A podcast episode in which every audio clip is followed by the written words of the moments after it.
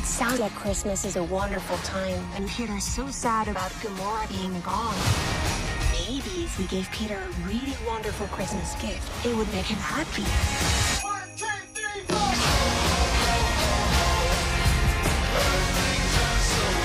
I'm Groot. Kevin Bacon. You're coming with us That's a Christmas present. The Guardians of the Galaxy Holiday Special, now streaming only on Disney Plus. Bienvenidos de vuelta a otro episodio de este podcast de análisis de guiones cinematográficos. Les habla su anfitrión Joe Green y esto es cómo se escribió esa película. Se inicia la temporada de las famosas Holiday Movies, así que en este episodio vamos a analizar este Marvel Holiday Special de Guardians of the Galaxy. Pues básicamente este se ha estrenado en la plataforma de Disney Plus. Obviamente en este episodio vamos a hablar sobre los tropes de las Holiday Movies y cómo llegan hasta su versión de Marvel Super Heroes. Para revisar a fondo la estructura, personajes y detalles del guion de este especial, me acompaña mi amigo y compañero podcaster, el hombre que más se ha robado Little Funny Mans en la galaxia. Hablo de Armando Esponda. ¿Qué onda, Armando? Hello. ¿Cuántos Little Funny Man te has robado ya, yo, no, no tengo, yo no tengo, no sé de qué estás hablando, no tengo ningún Little Funny Man. Yo. Little Funny Man y bastones que te preguntas sí, sí, que si es un Sí, sí, sí, no, ya sé, ya sé, no, ya te entiendo perfectamente, pero no, yo para nada de qué estás hablando, no tengo ni uno solo. Para nada. cuarto, o, o, o que Armando, eres el, eres, va a ser, a ver, esta Navidad va a ser el Scrooge. No, va a ser el Grinch. ¿Vas a hacer qué? O sea, va- va a No, no, el- no, no. el- No, ya, te- ya, ya puse, ya estoy poniendo foquitos afuera y adentro de mi casa. En sí, ayer andaba buscando por ahí un arbolito de Navidad que poner. En sí, lo que estoy buscando en dónde lo voy a poner en este lugar que tengo, que está muy pequeño. Pero sí, sí, ya encontré mínimo un arbolito de Navidad de, de esos de plástico para que no piensen que ando matando a la naturaleza. Este, sí, pero luego, ay, es que. Entonces, este, no, lo Cuidando vamos a todo el. No, no, sí, y aparte bien. uno que puedas, este, que no se me vaya a morir. Entonces, eh, por ahí andaba viendo unos precios y pues sí, yo creo que en estos días voy a poner, ya estoy decorando el cuarto y sí, sí, sí, no, yo traigo el, el Christmas Spirit bien puesto. Ándale, entonces ya va a empezar toda la temporada para mirar todas las películas de Holidays. ¿eh? Que Sí, fíjate, que, que- que fíjate, está incurada porque si hablamos de una temporada que en la cuestión de las películas se me hace así como dirían los gringos, annoying, o sea, enfadosa, molesta. La neta, la Holiday Special dijo que es de las peores épocas del año. Porque, o sea, neta, o sea, yo creo que cada año se estrenan alrededor de 40 películas. O sea, porque no solo es el cotorreo de, de- lo que ves en el cine, sino ya cuestión de streaming. Y deja tú, te vas con los canales, los clásicos de que el Hallmark y todas esas películas. Ah, eso la neta siempre. siempre es el mismo cotorreo y es como que dices, a ver, este año vamos a hacer que esta mora se enamora de esta persona. Eh, la clásica de la mujer que, este, que no, no puede estar en Navidad sin un esposo. Que, el- o sea, hay tantos... sobre el romance durante la época Sí, de es que Navidad, el desromance. Sí, es que realmente si te fijas, el Holiday Special aplica con todos los géneros. O sea, la manera yo creo que de poder vender una película así en, con un productor es decir, mira, vamos a hacer The Devil Wears Prada eh, con Christmas Carol. O sea, la clásica de que el- ah, el- el- la de Devil Wears Prada es la clásica Grinch, el clásico Scrooge. Ajá.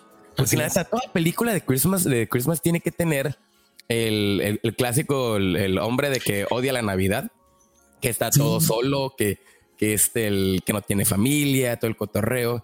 Y siempre tiene que haber algo que realmente lo transforme y termine amando esta festividad de que de ley, pues. Y pues eso, oye, hasta, hasta hay cómics de Batman que lo tienen, carnal. Sí, o sea, y- y, la neta está incurada porque, o sea, realmente el, el Batman siempre lo hemos conocido como ese Grinch, o sea, el que odia a su familia, o sea, que sabemos de incurada porque los contrastes más que nada con Superman, o sea, ese es inmediatamente el contraste. Superman ves todo lo bonito, el- las festividades, que su familia, todo el cotorreo. Y, y, y así como Superman abraza mucho a su familia, el Batman es como que el- con sus Robins y todo de que no toquen el batimóvil, aléjense de la baticueva, hagan esto allá, o sea, siempre lleva ese cotorreo, pues. Y es que pues está basado en una de las novelas más clásicas, porque todas se basan sobre la novela clásica de A Christmas Carol de, de Charles. Dickens. Es que y, y es interesante porque Dickens escribe esta historia eh, cuan- antes de ir a América. No sé si tú sabes, pero hay dos Dickenses en, el, en, el- en- en su biografía. Existen dos dos Charles Dickens. Dos etapas. Dos etapas. La pre-América. Así como el Hitchcock. No tanto, sí, sino existe la, la, etapa de Charles Dickens pre-América y luego post-América. Su, su pre-América es, él está enamorado del sueño de América y habla de, de América en una manera preciosa y luego existe su post-América ya que la conoce. Entonces, sus novelas son muy distintas. Sí, ya cuando se da cuenta de, pues, pues que es la, realidad del país en ese tiempo. Entonces, esta es una pre, pre Charles Dickens y es una historia súper clásica en donde se han establecido todos, así como, como la última vez hablamos de, de los, del camino del héroe, yo creo que, es, que Charles Dickens establece esta historia de Navidad. ¿no? Todas las historias ahora por, por siempre tendrán esta parte de la historia de Navidad, ¿no? Es que a fin de cuentas, o sea, el, el cotorreo de la Navidad es básicamente vender una festividad. O sea, te venden lo que son los clásicos sentimientos. O sea, ¿qué, qué, qué, qué sentimientos te vienen a la mente cuando hablas de Navidad? Yo creo que puedo decir, número uno, nostalgia, porque obviamente es el fin del año y mucha gente piensa como que, pues en retrospectiva, qué es lo que has hecho, si todo bien, si todo mal. O sea, el hecho de la soledad. Como es el fin de, está interesante, como es el fin de año y aparte está en una etapa donde hace frío, es la etapa en donde uno quiere estar acompañado para estar en calor, porque al estar frío, al estar solo estás frío, ¿no? Eh, este, aparte que también la nieve da esta tenacidad o esta tendencia a sentirse uno como deprimido porque pues estás aislado, ¿no? Este, es realmente es eso, y es el fin del año, es el fin del año. Entonces, al ser fin de año también te da lo que tú acabas de decir, esta etapa de reflexión, de, oye, está terminando el año, ¿cómo me fue? ¿Qué hice? ¿Mejoré? ¿Empeoré? ¿Hacia dónde voy? ¿No? Y realmente la Navidad es como decir también esa de que, oye, pues me queda una semana para poder hacer reivindicar las cosas. Exactamente, para pedir perdón. La, dinámica de esto es básicamente esa introspección y en cierto punto retrospectiva de decir, a ver, qué, qué hizo bien, qué hizo mal y todavía tengo tiempo para poder cambiarlo y en cierto punto ser una nueva persona para el próximo año. O sea, hay muchas personas que piensan que este cotorreo de que año nuevo, persona nueva es algo patético, pero pues realmente es una tradición que, que o sea, pero hay que dejarlo clara. Es una tradición de Occidente, ¿eh? porque no todos este, pues realmente llevan este espíritu navideño a lo largo de todas las culturas del mundo, ¿no? Obviamente la no, ha ayudado mucho. Exacto, aparte, así como tú dices, esto es algo muy eh, británico, norteamericano, occidental, ¿no? No, no, no, eh, en el oriente es algo completamente distinto, también algo parte europeo, ¿no? Pero sí es algo completamente, podríamos decir, casi norteamericano, ¿no? Es decir, digo, desde el hecho de que Charles Dickens es más considerado un autor muy, muy, este, muy abrigado por los norteamericanos, ¿no? No tanto por los británicos. Pero sí, y, la, y lo que pasa es que la mercadotecnia de Norteamérica, que fue algo que, tuvieron que promover durante la, la Guerra Fría, pues claro que, este, que, la volvió súper popular. Y claro, la, cultura cristiana, ¿no? Creyente en, este, en estos simbolismos, pues más todavía, ¿no? Sí, es que realmente, o sea, eh, incluso en este Hollywood, eh, Holiday Special, eh, hay un nacimiento, o sea, se ve, hay señales realmente de, de, este, de la cultura cristiana. Independientemente que sea el Marvel Cinematic Universe, o sea, no nos hablamos. Y yo creo que realmente es la primera vez que hacen un, una, pues, ¿cómo, cómo decir? Una inclusión de la cultura cristiana en el Marvel Cinematic Universe. ¿O no? Sí, sí, no, no, sí, sí. Yo creo que sí es la primera vez. No habíamos visto esa simbología en mucho tiempo. En mucho tiempo.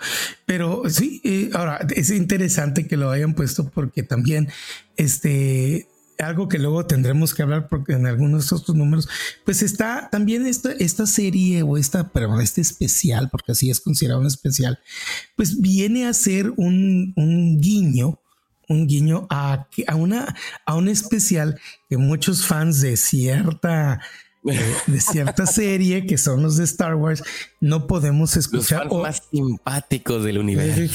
eh, y, esto tiene que ver con el especial eh, bueno, así se llama, no es especial de Navidad, pero es un es, el Holiday Special, le llamaron, El Holiday Special de Star Wars, que, que si eres si le preguntas a los a, George Lucas, te va a decir ¿de qué hablas?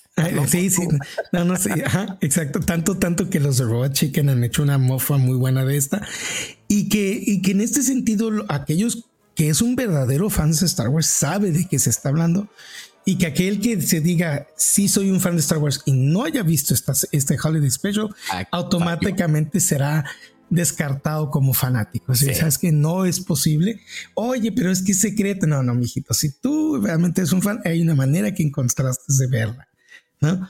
Este, y que, y que eh, bueno, eh, fue una manera como en ese tiempo la televisora eh, trató de capitalizar de una película que estaba de moda y que pues gracias a Dios no fue muy bueno porque si no hubiéramos tenido un especial de imagínate, imagínate future, ah, un holiday special de, Jaws no un holiday special no, de terrible. El tiburón visitando sus tiburoncitos y todo. No, ah, no, sí, sí. no y, y, al final perdonándole no como que es Navidad bueno no lo voy a matar ni me lo voy a comer. Pero todas las otras todas las otras franquicias porque te voy a decir no hay serie de Hollywood o serie dentro de, la, tanto de televisión o de lo que sea, que no haga un especial, un holiday special. ¿no? Hasta las telenovelas norteamericanas tienen que tener un especial de holiday. Oye, estamos hablando que Disney tiene una cantidad ridícula de holiday specials en todo, ¿no? Y, que, y que no ha habido, digo, estaba revisando ahorita, eh, hay hasta en, el, en obras de teatro, en este caso, el, mismísimo eh, personaje de Jean-Luc Picard, del actor de Jean-Luc Picard, que también llegó a ser Charles Xavier, él, él montó un holiday special de, basado en A Christmas Carol, pero en donde él hacía todos los papeles. Órale. Sí, en teatro, en teatro, ¿no? Y entonces, muy interesante. Luego lo hicieron ya, eh, él sale, sí sale una. Él tiene uno que sale, escucha en una película, ¿no? O sea, sí, sí, sí, claro, pero luego él montó en, en, teatro uno muy pequeño en donde él hacía todos los personajes, ¿no? Entonces, para que veas cómo, cómo es interesante, ¿no? Aplicó la, la, la, Eddie Murphy, ¿no? Ajá, así es. Entonces vemos, vemos cómo si esto tiene que, digo, se, lo, repiten y lo repiten. Eh, en este caso también, pues te decíamos Batman, este, eh, estaba diciéndote eh, Charlie Brown. más. la neta, o sea, si nos ponemos a hacer una investigación de cuántos personajes se han sometido al cotorreo del Holiday Special, la neta no terminaríamos. Es que, como digo, cada año son 30, 40 películas que salen. Y, a fin de cuentas, tú, te podrías preguntar como productor, oye, ¿realmente vale la pena hacer este cotorreo? Pues los números dicen que sí. O sea, cada año las personas, ahorita acaba de salir una película de Will Ferrell con Ryan Reynolds, creo que es. Ah, sí, cierto. Y también, o sea, y, y la clásica, o sea, siempre tienes que poner a un hombre. O sea, lo interesante ahorita es cómo haces un twist que, la, que le haga realmente, valga la redundancia, interesante y en esta película pones a Ryan Reynolds, tengo entendido, como el, el como el Scrooge, como el Grinch, porque nuevamente dices, oye, pero Ryan Reynolds es el alma de la fiesta. O sea, ¿cómo lo haces que sea realmente un, un, un, ogro? Entonces ahí fue donde viene la parte interesante, que es, por ejemplo, si nos remontamos, y creo que la película más icónica de esto, este, independientemente de, de lo que sea eh, Christmas eh, Carol, pues viene siendo It's a Wonderful Life donde realmente el personaje que todo, el actor que todo el mundo amaba, que era, eh, que era James Stewart, pues realmente lo sometes a un héroe que, o sea, a un personaje que venía, hay que recordar que venía de, la Segunda Guerra Mundial, el cotorreo más que nada con Frank Capra. Y lo ponían un personaje depresivo, o sea, todo este cotorreo que se quería lo pones, en su, lo pones en su... Es decir, empiezas la película en un momento muy oscuro. Sí. En un momento en donde el personaje principal está a punto de tomarse la vida. Entonces, sí es una película que, que, tú la ves ahorita y dices, wow, qué profunda. Es que, sin, es que lo interesante eso, es que a fin de cuentas lo interesante es, es que llevas el arquetipo a un tono donde realmente no lo había sometido antes y más que nada en qué época. O sea, aquí el arquetipo obviamente cae sobre el personaje de Star-Lord o de Peter Quill. y, y sí, lo pones como un personaje como que está medio miserable en ese sentido, pero realmente, pues, o sea, es como el, el, el clásico estereotipo pues obviamente tiene que tener este cotorreo. O sea, hay, que entender ya las cuestiones de los tropes. O sea, en cada película este de Holiday tiene que tener un personaje que en cierto punto esté deprimido o esté solo, que se sienta mal, como en cierto punto decir, ah, odio la Navidad, tengo un mal recuerdo de ella, tengo un trauma. Más que nada podemos decir como el trauma, ¿no? Y tiene que ver también la cuestión de que un personaje secundario que le diga, vamos a hacer algo para que eh, cambie la perspectiva de este personaje, ¿no? Y eh, involucrando ahí siempre tiene que ver, obviamente, número uno, la cuestión de los regalos, la neta. O sea, no hay Navidad sin regalos. O sea, pero por otro lado, por otro lado, siempre tiene esta cotorreo de la moraleja. O sea, y eso es lo que a mí, sinceramente, como que me, revuelve el estómago un poquito ese cotorreo de las moralejas, la neta. Pero siempre es el, el, cotorreo este de la Navidad, como que, ah, pues es que la, la, la Navidad no significa los regalos. O sea, es como la clásica, el, regalo prometido, jamolón. sí, otra vez, ¿no? Sí, el regalo, el regalo no es lo físico, ¿no? Tiene que ser la familia. Como, como lo mencionaste, ahorita el hecho de que este sentirte una nueva persona, el decir el perdón, el, el, no estar solo. Y a fin de cuentas, pues en todo eso, a fin de cuentas, termina la película. Y creo que este Holiday Special de Guardians of the Galaxy no es la excepción. Pero a fin de cuentas, lo que me, me gusta mucho es que independientemente, la mayoría de las películas de Holiday Specials, la neta, nunca ves este, un sello de un director, la neta, nunca ves un sello de un director. O sea, por más que hagas una película con este, el Bill Farrell o todos los que quieras, Adam Sandler, lo que sea, nunca ves el sello de un director que digas, ah, mira, este es un sello característico de la película. Y James Gunn sí lo tiene en esta película. Claro. No, sí, esta se ve que es una película de James Gunn en todos los sentidos. Del primer cuadro al último cuadro. Y claro, tocando en, tomando en cuenta que es, eh, él utiliza la música de una manera excepcional. Yo creo que él, es uno de los directores que mejor maneja el soundtrack este, en películas. Yo creo que eh, la, la, hay otras películas, otros directores que luego otro día hablaremos que manejan muy bien los soundtracks, pero este es James Gunn realmente sabe exactamente qué canción poner y por qué. Es que también, o sea, yo lo que veo de James Gunn ya como si yo fuese un ejecutivo, diría, este vato sabe vender, la neta. O sea, tiene un sello característico como lo mencionas, pero en el hecho de que genera un tono. Cuando ves una película de James Gunn, es un tono entre, o sea, cuando obviamente depende del rating. Si tienes el rated R que maneja con, con este, con la serie de HBO, pues obviamente dices, va a haber un destazadero, va a haber sangre, va a haber cosas ridículas, va a haber cosas, o sea, más que nada ridículas, podríamos dejarlo así. Pero con el Marvel Cinematic Universe se va como que en la cuestión de la broma, pero también con el sentido de una comedia, pues no comedia negra, sino una comedia este, amigable, o sea, que, te, que realmente te quita ese famoso, entre comillas, hastío del género de superhéroes. y, pero no lo lleva en el ridículo de, de, este, de por ejemplo, de Deadpool. O sea, no llega a ese, al contexto de la sátira de esa manera. Pues simplemente es como, vamos a hacer este, vamos a relajar a los héroes vamos a manejar de esta manera y, someterlo a, la cultura pop. O sea, porque la neta, todas estas canciones pues son iconos de la cultura pop. Y en esta eh, Hollywood, eh, Holiday Special está bien chilo porque, oye, tienes a, Julián Casablanca de los Strokes. Tienes a Smashing Pumpkins. o sea, está genial el soundtrack, está genial. Sí, o sea, está bien fregón. Incluso esta, esta banda que se llaman The Old 97 creo que se llama la banda, de que salen, que están tocando. O sea, y incluso, o sea, obviamente tienes que tener un holiday special. Obviamente hay muchos musicales y tenía que tener su número musical porque la neta ya James Gunn está obsesionado con los musicales. O sea, en sí eh, hay una escena pues que están los Bacon Brothers, que justamente es el nombre del grupo que con el en donde toca Kevin Bacon. Órale, entonces ahí salen otra vez, entonces está, curada, sí, realmente hizo un muy buen trabajo. Pero vamos hablando, vamos entrándole al tema aquí de cómo es este guion. Vámonos, ¿no? Entonces, pues eh, obviamente la película es bien sencillita, pues tiene tres actos. Podríamos resumir que el primer acto es el relato de la Navidad como incidente. O sea, obviamente las, las personas, los protagonistas de esta película, pues podríamos pensar que es Quill, pero no, los protagonistas son este Drax y Mantis. Obviamente ellos son llevados con este incidente de que Quill tiene un trauma de los holidays, de la Navidad, y pues ellos están tratando de que cambiarle de parecer el, este cotorreo en relación a la Navidad y, utilizan el, pues obviamente la, festividad para hacer que Quill pues realmente pues pueda tener como dicen un change of heart, ¿no? O sea, un cambio de, de, corazón, ¿no? Y lo interesante que esta es una historia contada desde la perspectiva de un lado.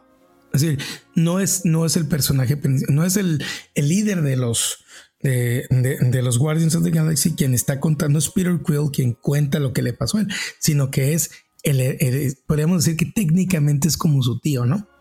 Sí, el, ándale, que es, que es el personaje, o sea, el, que cuenta la, historia es Scraggling, ¿no? Ah, es el, es el hermano de James Gunn, el actor. Así ya, Obviamente ya es muy famosito en este, ya en la trilogía, ¿no? De, este, bueno, ya pues puede considerarse ya trilogía de, Porque ya está haciendo la trilogía, ya están haciendo la tercera. Ya está haciendo la, tercera película, la tercera producción, ¿no? Así es. Entonces sí, como dices, es lo interesante de ver que esta historia está contada desde otra perspectiva que no es del líder del, del, de, este, de los Guardians of the Galaxy. Entonces, obviamente, eh, los personajes que van a mover, pues ya lo mencionamos, va a ser Drax y Mantis. Y obviamente esto ya para el segundo acto, ¿cuál es la misión? Pues obviamente quieren llevarle un regalo y pues en este mundo medio chueco de, este, de Drax, pues se les ocurre llevar un regalo a Kevin Bacon. Obviamente hay que acordarnos que en las películas pasadas siempre hablaban el cotorreo de que de Footloose, las referencias de las películas ochenteras de que manejaba este Peter Quill. Y pues obviamente el, tenemos la referencia clarísima al, final de la primera película donde este, así como en Footloose, Kevin Bacon pues realmente salva un pueblo bailando. En cierto punto, eh, Peter Quill salvó a la galaxia bailando en frente de este villano. No recuerdo el nombre del villano que es de la primera, pero pues total, o sea, en fin de cuentas era muy clara esta referencia. Y entonces Drax, pues obviamente dice, vamos a regalarle a Kevin Bacon a, Peter Quill. Vamos, a, vamos a traerle regalo a, eh, Peter Quill, le vamos a traer Kevin Bacon, ¿no? Porque es justamente el, héroe que tanto él le gusta hablar, ¿no? Y te pones a pensar o dices, madre santa, es un secuestro esta madre. Sí, sí, sí, sí. es un secuestro, pero también dices, bueno, es buena idea, porque sinceramente es decir, eh, no te voy a decir que es buena idea, pero es como que dices, sí, cierto. Es si yo estuve en los pies de Drax y de, y de Mantis y todo el mundo, todo el tiempo te la pasas hablando de este güey, digo, pues qué mejor que traerlo como su regalo, ¿no? Sí. A como ellos ven las cosas, ¿no? Para ellos es pues, otra misión más así, sé qué va a pasar, ¿no? Ellos no tienen los mismos valores, ¿no? No se les... Entonces, pues sí, porque alguien más lo hubiera dicho y claro que todo el mundo dice, güey, esto es un secuestro, pero en la, mente de ellos dos no lo es. ¿no? no, es un regalo porque quieren este, quieren a su amigo a fin de cuentas. Entonces, obviamente, ¿mande? No, sí, sí, sí, sí. Ah, entonces esto, pues básicamente nos llevaría a lo que es el tercer acto que, pues básicamente es devolver el espíritu navideño a Quill, ¿no? O sea, sencillita la neta estos tres actos que hacen que la película dure pues 40 minutos. Ah, es un pues, especial. Acuérdense que este desde el principio se maneja como un especial. Que lo vemos en las letritas. Inclusive este es el segundo especial que nos trae Marvel porque el primero ya lo habíamos tenido con justamente este Werewolf, by, Night, que así se maneja como un especial. Ándale. Entonces se ve ya manejan la segunda festividad y pues podríamos decir que esos son los tres actos de la película. Para complementar nada más esto, pues hablar de lo que es la premisa. Pues está muy sencillita decir, Mantis y Drax tratan de darle un regalo a Star-Lord o Peter Quill para compensar un trauma del pasado relacionado con la Navidad. Sencillito, o sea, básicamente podríamos dar la misma premisa de toda película de Navidad o en cierto punto como la versión de Christmas Carol o la versión de las películas de reconstruir reconstruir el espíritu navideño en alguien que no lo tiene. Sí, exactamente. Básicamente. Y reconquistar su corazón, podríamos decir. Exactamente. Pues básicamente con esto, pues, ¿qué te parece, Armando? Empezamos con el análisis de los, del primer acto, ¿no? Vamos con el primer acto. Vale, pues, obviamente, ¿cómo iba a empezar una película de Marvel con el intro? O sea, ahora sí que. Interesante. ¿cuál es la diferencia? el, el, intro es que empieza con animación, es decir, empieza con dibujos de cómics de Marvel que tienen que ver con Navidad. Y luego nos pasamos a los, a, la, a los cortes de varias películas de Marvel, pero empezamos a ver esta parte de la, de la nieve cayendo, que también es un trademark de todos los eventos de, de estos tiempos decembrinos, ¿no? De las festividades. Y, al final terminamos con el logo de Marvel Studios, pero envuelto en lucecitas de Navidad. Ándale, pues sí, hay que ponernos en, hay que decir qué vamos a esperar de, este, de esta producción, pues obviamente algo de Navidad. Y sí, y, y, pero fíjate lo, lo, lo, curada, que aquí la neta me gustaría que lo mencionaras. O sea, esta película desde el minuto número uno, pues este abre con una animación. Pero esta animación, pues obviamente tiene una referencia a qué, Armando.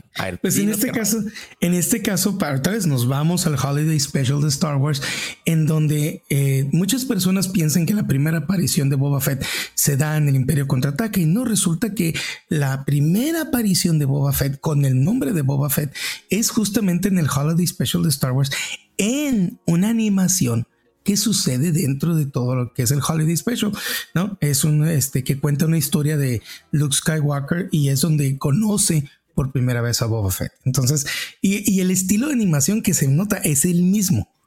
Es el mismo, es la misma manera. Porque si te das cuenta, este tipo de animación se, no se siente moderno. Es una animación un poquito cartonada, muy, es decir, no es una animación así súper rica. No, por ejemplo, no es, no es lo que, lo que manejaron este, con la serie esta animada. ¿Cómo se llama la serie animada que Ah, utilizaron? de, de What If. No, esta es una What If. animación muy, muy básica y se ve así súper acartonada porque Sí. le está dando un guiño a este tipo de animación que vemos en el Holiday Special. Entendí esa referencia, diría el Capitán América, ¿no? Ándale, sí. Y, y te voy a decir una cosa, era un estilo de animación que también veías en ciertas, en dos películas que se hicieron de una, de una adaptación de un cómic que tú y yo conocemos que se llama Heavy Metal. Heavy metal, sí. Y es, si tú ves, has visto la animación de Heavy Metal, es el mismo tipo de animación. Clásico de sci-fi de la serie, sí. Exactamente. Entonces, sí, yo te digo tanto, tanto que cuando empezó la serie, yo me quedé, sabes que creo que estoy agarrando el, el- el- presioné el botón equivocado, carnal. Y dije, no, Pues esta la película es. diferente en Disney Plus. ¿no? Sí, sí, sí. No dije, acá, hijo, estoy viendo. Y ya luego me quedé, no, no, sí, sí. Ya que me di cuenta que es un flashback, entendí. Entendí Sí. por qué lo están haciendo y me gustó la idea que sí, que el flashback sea animado. ¿Por qué no? Oye, y, y, y así el Chile, ¿qué, ¿de qué trata este flashback realmente? Pues es, justamente la anécdota que está contando este, sobre por eh, la cómo es que Peter Quill tiene un muy mal recuerdo en la Navidad, ¿no? Porque pues justamente es él haciendo un arbolito de Navidad con este con. Eh, Y pues claro, con todas las partes que tiene la nave y entra, y entra Yondu, y pues, qué fregados es esto y a mí qué estás haciendo y no, pues es que hay una tradición en la tierra que pues que estaríamos pasando por ahí ahorita y en, una, en donde uno u otro sean regalos y claro, yo no entiendo para Yondu es como que no, carnal, aquí nadie se regala cosas, aquí se ganan las cosas. Aquí se dan las cosas porque aquí somos rateras, ¿no? Aquí, Oye, aquí hay- quien sea, gana las cosas rateando, ¿no? Esto nos remonta a que realmente hay que acordarnos que a Peter Quill lo, lo raptaron, o sea, Lo raptaron. se, se- se lo ¿Eh? raptó y, y en cierto punto pues quise, o sea, es como que siempre te daba esos guiños de que tienes que dejar las costumbres que tenías en la tierra atrás, cabrón. O sea, tú ya, ya no eres un mortal normal, ahora tú ya eres de nosotros. Y en cierto punto, o sea, así podríamos como que es lo que quedó como anillo al dedo este cotorreo con el Yondu, porque ¿qué personaje podía someter a, a ser como el, el- el- el clásico Grinch? O sea, Tiene que y- ser Yondu. y- y- y más que nada porque, o sea, hay que recordar que la segunda película de Guardians, pues nos deja el, el hecho de que, pues era un cotorreo donde Quill conoce a su padre, que era el personaje este de, de Kurt Russell. ¿Cómo se llama el personaje? Este, ay, el, el que era de los mundos, este, el personaje de Kurt Russell en, en el Marvel Cinematic Universe. Ah, No sí, recuerdo. ego, ego. Ego, ego, anda. ego. Entonces te fijas, lo, lo cura de esa película es que te daba también el otro lado de, de- del padre adoptivo que realmente fue Yondu. O sea, el cotorreo este, y era lo bonito de esa película. Entonces aquí nos deja bien en claro que en cierto punto el nuevo Yondu es el eh, es Star Lord en el sentido de este como lo vemos, lo, lo- lo sentimos como que el, este tiene un resentimiento con la Navidad, o sea, es lo que te dan a entender, ¿no? y, y en cierto punto eso como que de- es la patada de inicio de este Holiday Special, donde decir siempre tiene que haber alguien que odie la Navidad, porque realmente Yondu dice I hate Christmas, o sea, lo dice de Claro. volada, ¿no? Por- porque que- la idea nomás no le queda a él a su psicología, ¿no? Pero también es esa parte que, que, te- que te, te estás dando cuenta que es una defensa inmediatamente a una idea que él nomás no.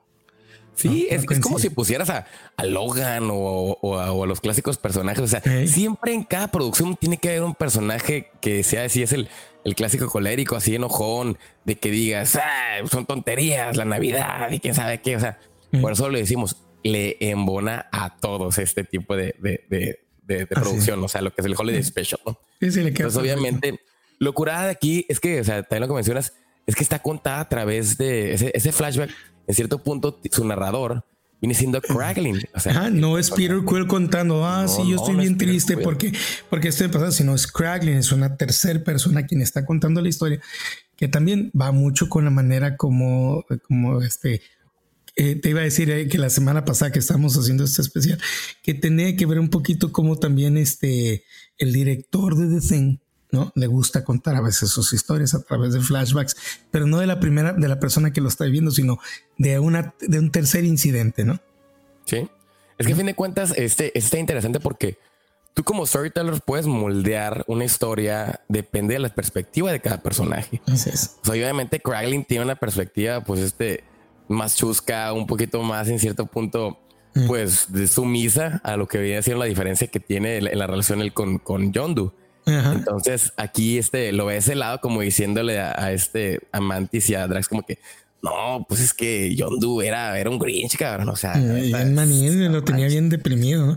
Exactamente. Y, y está incurada porque a fin de cuentas, esto al final de la, de la, de la película va a tener este un payoff también. O sea, este, este, este cotorreo. Entonces eh, está chilo porque a fin de cuentas, aquí rápidamente este eh, flashback ya nos funciona como incidente y nos da al chile de que rápido, o sea, porque este en la Day Life eh, Star Lord está como deprimido, o sea, viene todo este cotorreo y empiezan a hablar de la Navidad, pues, porque ya viene la, como dices aquí en, este universo ya de, de, Marvel, está este cercano a esta festividad de la Tierra, el cotorreo, ya se empieza a nombrar mucho, pero vemos que realmente Quill no tiene este espíritu navideño. No. Entonces aquí viene lo que podría ser la parte interesante que podría detonar la historia para los héroes. Pero por otro lado, este, aquí eso nos llevaría a lo que es el minuto 3, pues sí, como lo, ahorita lo mencionaba, este, los guardianes hablan sobre la, triste historia, vemos a Star-Lord cómo está triste en relación a Navidad.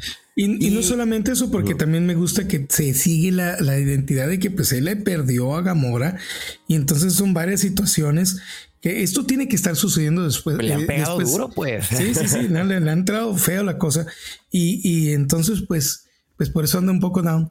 Y entramos, este Sí, hablan de la triste historia, eh, por eso se ven. Y, lo que me gusta también es que el resto del equipo lo quiere. Es decir, hay un cariño real y lo, lo, lo, lo, estiman como líder, ¿no? Y, se lo ha ido ganando y por y todo el equipo, hasta, hasta en este caso, la, la que es este con una parte cibernética. Ella también. Ajá, que me eh, cae el nombre también. Sí, también. Siempre habla así. Eh, todo mundo lo, es decir, no hay una sola persona que dude de su liderazgo. ¿No? sí, realmente. Es Nebula, Nebula. Nebula. Nebula. Y me encanta verlos a todos en sus trajes y viviéndolo. Y, están justamente también en una parte que, de, que, del universo que conocemos muy bien y que nos ha gustado, que tiene que ver, que es justamente en la cabeza de esta, eh, de, este, que habíamos conocido en la primera película y que también llegamos a ver en Endgame, ¿no? Pero, pero es, decir, ellos están viviendo como que ya han hecho su hogar en lo que era la cabeza de este celestial que la vimos en la primera película. Ah, sí, sí, sí, sí, sí, de hecho, sí, totalmente. Entonces me gusta que regresen. Te refieres a la, locación, pues. Ajá. sí. Como que ya hicieron ahí es su casa. Sí, ya es su casa, de esa manera. Oye, y, está en cura porque, o sea, llegamos al minuto cuatro. Y aquí viene pues una de las partes más interesantes que también obviamente es de ley en un Holiday Special que viene siendo una banda de Navidad. O sea, obviamente tiene que ver musical. Tiene que ver música. Todos los especiales de Navidad son. Y está bien curada, o sea, el, porque presentan a esta banda, se llaman The Old 97s. La neta, pues yo no tenía noción de quiénes eran ellos. Yo tampoco, pero. No, entonces aquí se cura porque la manera que lo introducen está injustificada. El sentido de decir como que, oye, este eh, Quill, pues la neta, eh, sabemos qué onda con el cotorreo de la Navidad y pues este tenemos una rolita, te la queremos presentar en el sentido como que, pero, pero le decían cosas. Este, estamos aprendiendo a utilizar estos instrumentos que acabamos de conocer. Es lo más Ajá, que acaban de conocer, ¿no? Dice. Y lo dice, porque queremos aprender más sobre la Navidad y queremos, le hemos preguntado a, este, a cada uno de los Guardians of Legacy, pero neta, pues queremos preguntarte a ti mejor, o sea, vámonos a la fuente, pues. Y dice, pues, ¿qué onda? Te vamos a tocar una rolita para presentarte lo que pensamos en la Navidad. Y empieza esta rola que la neta empieza a incurada porque o sea, el, la manera que te lo lleva James Gunn está bien curada. O sea, el hecho de que la clásica información de Navidad y el y, van por partecitas contestando lo que es este Quill. Te dice, ah, Simón, sí, eso hice Navidad. Y de repente se va por un lado medio chusco de que, que Santa Claus, que es un viejo que tiene superpoderes, que puede llegar a tal lugar. Y de repente, como que, ah, cabrón hasta llegar a un punto donde los renos que matan y que queman y que la esposa quiere matar a su. Lo, estás viendo desde la perspectiva de un alienígena que también puede ser la perspectiva de alguien que no le gusta la Navidad o que no le entiende. No, no es que realmente, o sea, te dan a entender que es un, es un teléfono descompuesto. Pues. Claro, claro, pero tú trata de explicar a alguien, es decir, tú, que no sea un niño, tú trata de explicarle a alguien que nunca ha escuchado Navidad de, a ver, ¿cómo funciona esto? No, pues es que hay un vato que entra a tu casa misteriosamente una noche y, y, este, y te deja un regalo, vato. A ver, espérame, espérame, pero solo, ¿cómo le hace, güey? Ah, pues es que pues a todo el mundo le deja, sí, a todo el mundo, pues ¿cómo le hace? No, pues empieza con la referencia. Santa Claus es un vato que viaja a través de todo el mundo en menos de 40 minutos, ¿no? Pues tiene superpoderes, como dice y es un stalker porque te conoce y te sigue. Y sabe cuándo eres bueno y más. ¿Qué, quieres? Oye, ¿cómo sabe qué es lo que quieres cuando le pides que las este, o sea, toda la, metodología está medio rara de este vato, pues realmente si lo analizas. Sí, entonces, o sea, ves la reacción de la, de la gente cuando está escuchando la canción y se empieza a decir como que, what the fuck? O sea, Ah, y luego, ¿por, qué, ¿por qué brilla el reno, carnal? ¿no? Y aparte le tienes que dejar galletas y leche porque si no, ¿qué te va a hacer? ¿no? Sí, te va a dejar estiércol, dicen. ¿eh? Es que acuérdate que supuestamente la leyenda es que si, tú, si los niños buenos les deja regalos, y a los malos les deja un pedazo de carbón.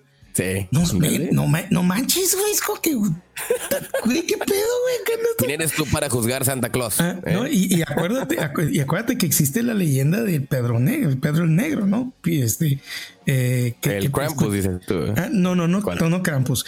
si tú recuerdas esta película de, de Michael Mann, hay una que se llama, que se llama Colateral. Hay un momento en donde al personaje le platican sobre Pedro el Negro que es el que tiene la lista de las personas que se han portado mal. Y entonces ah, Pedro el Negro visita a los niños que se portan mal y si se siguen portando mal, esa noche les deja un burrito de madera. Ahí arriba de su, de su cama o en su vitral, o en su vitrina o en su, en su ventana. Y si el niño, y, regresa al siguiente día. Y si el niño se sigue portando mal, Pedro el Negro se lleva al niño Madre santa, güey. Es decir, ¿qué te interesa, güey? Agárrate. Es decir, lo único que necesitaba tu papá esa, esa vez era tener un burrito de madera y el día que te portabas mal te dejaba un burrito de madera en la cama, carnal. Y vamos a decir, no sé. Esta madre es, o sea, es, es, conductismo a todo lo que Claro, y pues la llorona es lo mismo. Maldita sea, Santa Claus es un, es un dictador, ¿eh? realmente, el cabrón. Es un entonces, Entonces, te das cuenta que sí es la curada de esta canción. Todas esas que dices, es que realmente la lógica de muchas cosas de estos, que es como cuando vemos los cuentos de Hansel y Gretel, ¿no? Tú los analizas y es neta que los papás dejaron a los niños eh, en el bosque, porque eh, según, es decir, si tú lees el verdadero cuento, los niños no se pierden en el bosque, los papás los dejan a los niños porque no tienen con qué alimentarlos, entonces los dejan en el bosque a propósito para que se lo coman la, se los coma la bruja. Y ellos, entonces cuando dices, oye, pero ¿por qué? Bueno, tienes que entender el razonamiento de esos tiempos. Si alguien llega y trata de razonar la, leyenda de Santa Claus o la tradición de Santa Claus, va a ser lo mismo que estos alienígenas. Entonces, este está bien enfermo. Sí, la neta.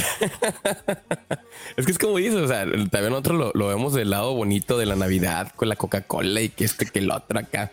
Pero la neta, o sea, si lo vieras desde allá a un lado donde oye, ya los humanos festejan tal cosa y dices, a la madre, bicho viejo loco, es el Santa Claus, ¿qué onda? O sea, por un lado, ¿no? Y, y, y cuenta porque lo, lo, lo, cómico de este momento es que las reacciones de Cuido es como que no, no, no, esta madre está muy. Estás, deformando todo. Estás haciendo las cositas. Sí, sí, que es Pero como, la niña está incurada, pues, o sea. Otro lado a mí me encanta esta canción de introducción, es buenísima porque te da inmediatamente la tonalidad de broma de lo que va a ser esta especie. Sí, y, como dices, tiene cotorreo, o sea, tiene los sonidos navideños, tiene las bromas porque ves el, el, guitarrista este haciendo como unos círculos mientras está haciendo su, su rasgueo. Incluso la gente como que, ah, cabrón, y se quiere... ¿Cómo quiere... le hace este güey? y de hecho el, el, Peter Quill dice como que, ah, ah, ah, that's cool, that's cool, that's cool. No, no, le hace, eh, eh, eh, acaban de conocer estos instrumentos, ¿verdad? nunca los habían Güey, se un rolo, ¿no? Y dices, acá se, ay, como dices, acá se agarrar esos instrumentos pues, a la madre que, que son míos agarrando acá les metes el disquete y ya saben tocar acá. Exactamente no es como que una dos o, nuestros instrumentos musicales terrenales para ustedes son bien fáciles de utilizar o algo está raro aquí no ándale aprenden bien rápido estos vatos. Pues sí entonces básicamente así fue como que se introdujo este este episodio. Y pues ahora sí que nos vamos minuto al minuto 8 y aquí es donde viene ahora sí que el momento de, de la decisión que es donde Mantis y Drax pues realmente quieren compensar la Navidad para Star Lord, o sea, para Peter Quill. Y pues aquí también nos dan el, ahora sí que tu elemento favorito, el foreshadowing. Ah, Me setup encanta. diciendo que Mantis tiene un secreto. Pero realmente no nos dicen que es el secreto. Y este, y en cierto punto tiene una, siente una obligación por compensar de que, porque realmente que, que Quill cambie su perspectiva de la Navidad. Obviamente, este, pues aquí de volada el Drax, o sea, está en cura porque nos dan ese foreshadowing y de la nada Drax como que lo escupa de una manera bien tonta, como que dices, ok, pero es parte del personaje decir eh, que tú eres la hermana de, de, de Peter. Y como que, Sí, sí, ok. el que le dice, ah, es que hay un secreto que te dije que solamente tú sabes. Y me encanta porque hay una misdirection aquí, ¿no? O sea, ah, es que te tragaste todos los. No, el otro, Los- o sea, un secreto que tú y yo conocemos. Ah, que tú eres la hermana de. Oye, pues, pues ahí cura porque también, eh, a fin de cuentas, esto es como crack nuts o lo que sea de los nueces, son los famosos nueces que, que, que siempre consumen los Guardians. Y te acuerdas en la, en la, en la, en la creo que es Infinity War, que sale, él dice que estoy comiendo tan lento este cotorreo que soy invisible. Eh, Ah, no, sí, no sí, eres invisible, No. Y también me dio mucho gusto porque esto le da, esta especial le da mucha en papel a dos personajes que decir, aunque Drax lo conocemos muy bien, Mantis casi no es utilizada en la serie, en las dos películas. Es decir, bueno, la ella no la vemos en la primera, en la segunda apenas la conocemos. Y como es, es decir, es, es, eh, nomás es utilizada para, para, para bromas rápidas. Pero yo creo que esto sí le da un buen espacio a la actriz de, de, de Mantis, que protagoniza Mantis, realmente a salir adelante y gozar y, y mostrar que pues que sabe, sabe actuar, ¿no? Sí, Me da mucho gusto porque se me se hace un llama Pom Clementif. Pom, Pom Clementif se llama la, la actriz. Ah, de- que justamente también, apar- aparte que ella, haciendo, ella va a salir en la próxima película de Misión Imposible.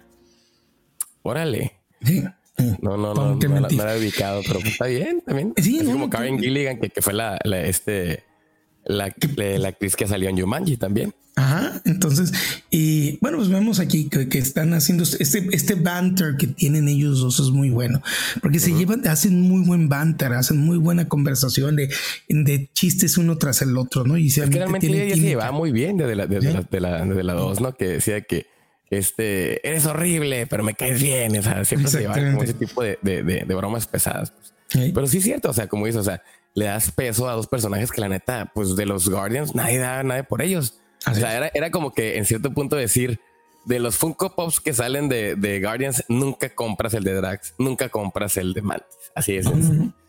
Y pues por otro lado, pues los puede hacer que se vendan. Y ahorita la neta se encuentra porque el Funko Pop del, del, del, del Drax con el Funny Little Man se está vendiendo un chorro, así. un chorro acá. y pues está cumpliendo a fin de cuentas con lo que quería Marvel, ¿no? Pero bueno, entonces, pues ya complementando este cotorreo de la misión, pues básicamente aquí planteamos o es el setup de lo que venía siendo pues el conflicto de la película, que es básicamente este, pues Mantis sintiéndose en una obligación de remendar todo lo que es la Navidad de Star Lord y pues le buscan un regalo y pues ahorita ya le he mencionado cuál es la cuestión del regalo y pues aquí sería como que la patada de inicio de la misión y pues para recordar a la gente cuál es el regalo Armando.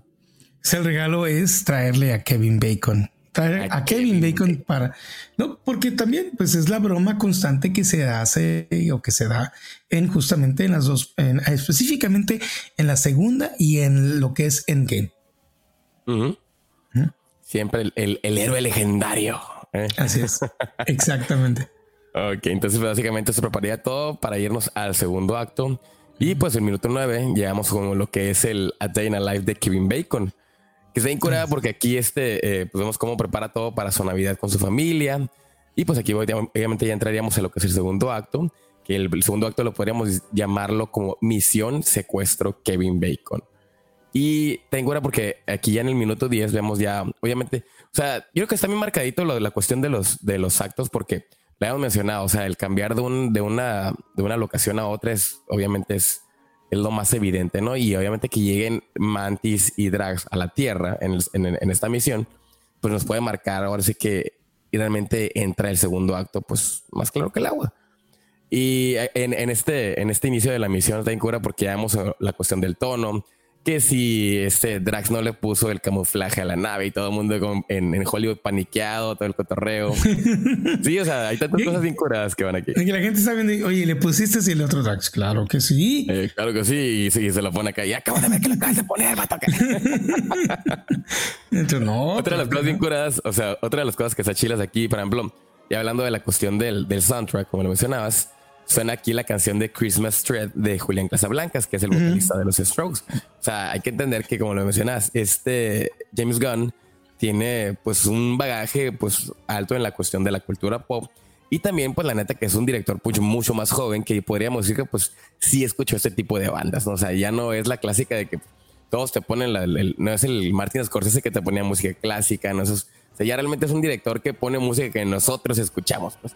Entonces, por ese lado está, está curada, pero todas van con la temática de, de, la Navidad. Y más que nada, como dice Christmas Threat, o sea, la amenaza de la Navidad. Y estos, y estos vatos también vienen a fin de cuentas en ese momento como una amenaza, porque a fin de cuentas vienen a secuestrar a Kevin Bacon. Entonces queda como anillo el dedo. Entonces aquí puede decir que llegan a la Tierra, hace el setup de esta búsqueda en Hollywood, porque en Hollywood, pues obviamente, pues en Hollywood es donde están todas las estrellas, ¿no? Y pues está cura como que a fin de cuentas tiene que tener, o sea, no, no la película no se va al Chile así de que pum, a secuestrar a Kevin Bacon, sino como que dices, ¿cómo buscas a Kevin Bacon? O sea, es lo que me gusta. Porque realmente no. O sea, pues es que no saben dónde buscar. ¿Cómo vas a buscar a Kevin Bacon? ¿no? Exactamente. O sea, en, con tantas millones de personas en la Tierra, oficialmente ya somos 8 billones, creo que somos, ¿no? Ya no. Entonces, sí, ya somos 8 este, billones, ya oficialmente. 8 billones. Entonces, este, imagínense que cómo fregados buscas a Kevin Bacon. En las clásicas películas sería de que pum, ya llegas a la casa de Kevin Bacon y lo raptas. O sea, ah, cómo llegaron, quién sabe, ¿no? Pues todo el mundo sabe dónde vive, ¿no? Pues sí, entonces aquí lo interesante es eso, que dices cómo llegas a Hollywood y la madre, y este, es madre, pues cómo lo buscamos, pues. O sea, por un lado, haces que sea más largo tu segundo acto y lo divides también en la, en la, en la cuestión de, o sea, si te fijas, divides el, el, segundo acto en dos partes. primero sería este, cómo encontramos a, a Kevin Bacon y en la segunda es, eh, entra ya toda la cuestión del rapto, básicamente. Entonces aquí es el hecho de que llegas a Hollywood, ves toda la, en, esta búsqueda, ves los cosplayers en Hollywood, aquí obviamente llegan los guiños de, de, de, los Avengers, eh, incluso hay uno bien curada porque hay un personaje que es como un tipo Transformer, ¿no? O sea, como así es, es un GoBot, es un GoBot. Ándale, un GoBot. ¿no? Se me hizo increíble que sí dijeron, ah, es que es que es muy buena la broma, está genial. pero eh, los GoBots son, ¿qué, qué, qué, marcas son? ¿o qué, ok, mira, es que bueno, es entrar a otras cosas. Los GoBots fueron los primeros Transformers.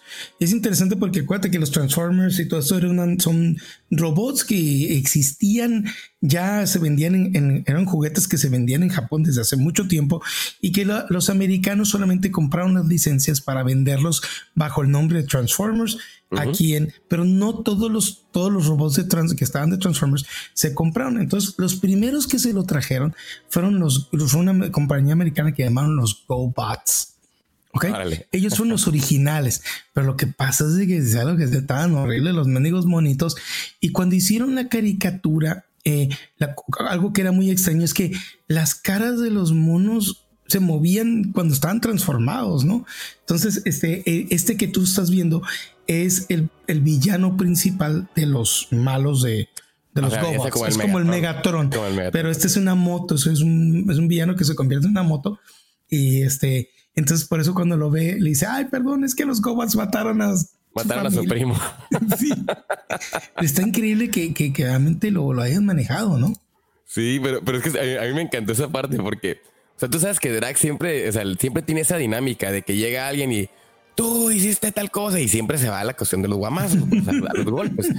Y se encuentra porque aquí, o sea, este, empiezan accidentalmente, pues los cosplayers, o sea, los toman como si fueran cosplayers a ellos y les empiezan a dar dinero. Y empieza, cuando menos lo da, te das cuenta que tienen un chorro de dinero. Y, y el último puede ser como que ya vemos amantes como que a la madre, tengo un chorro de dinero.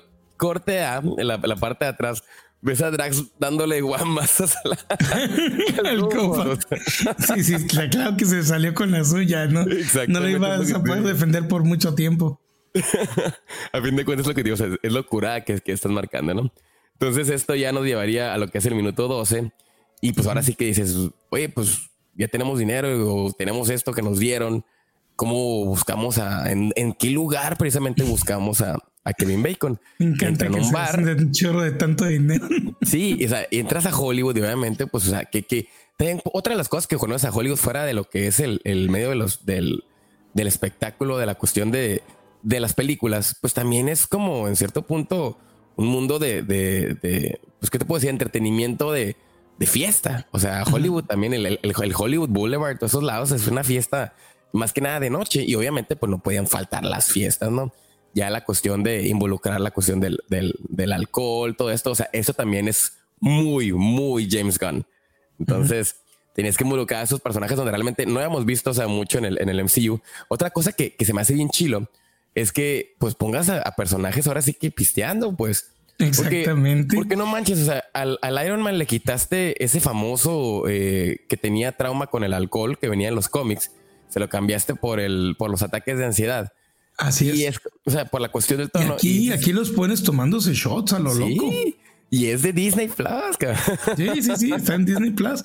Sí, y están Tommy, Tommy y, y hasta los ves borrachos, terminan borrachos. Sí, terminan borrachos. O sea, realmente en este momento se gastan todo su dinero en alcohol.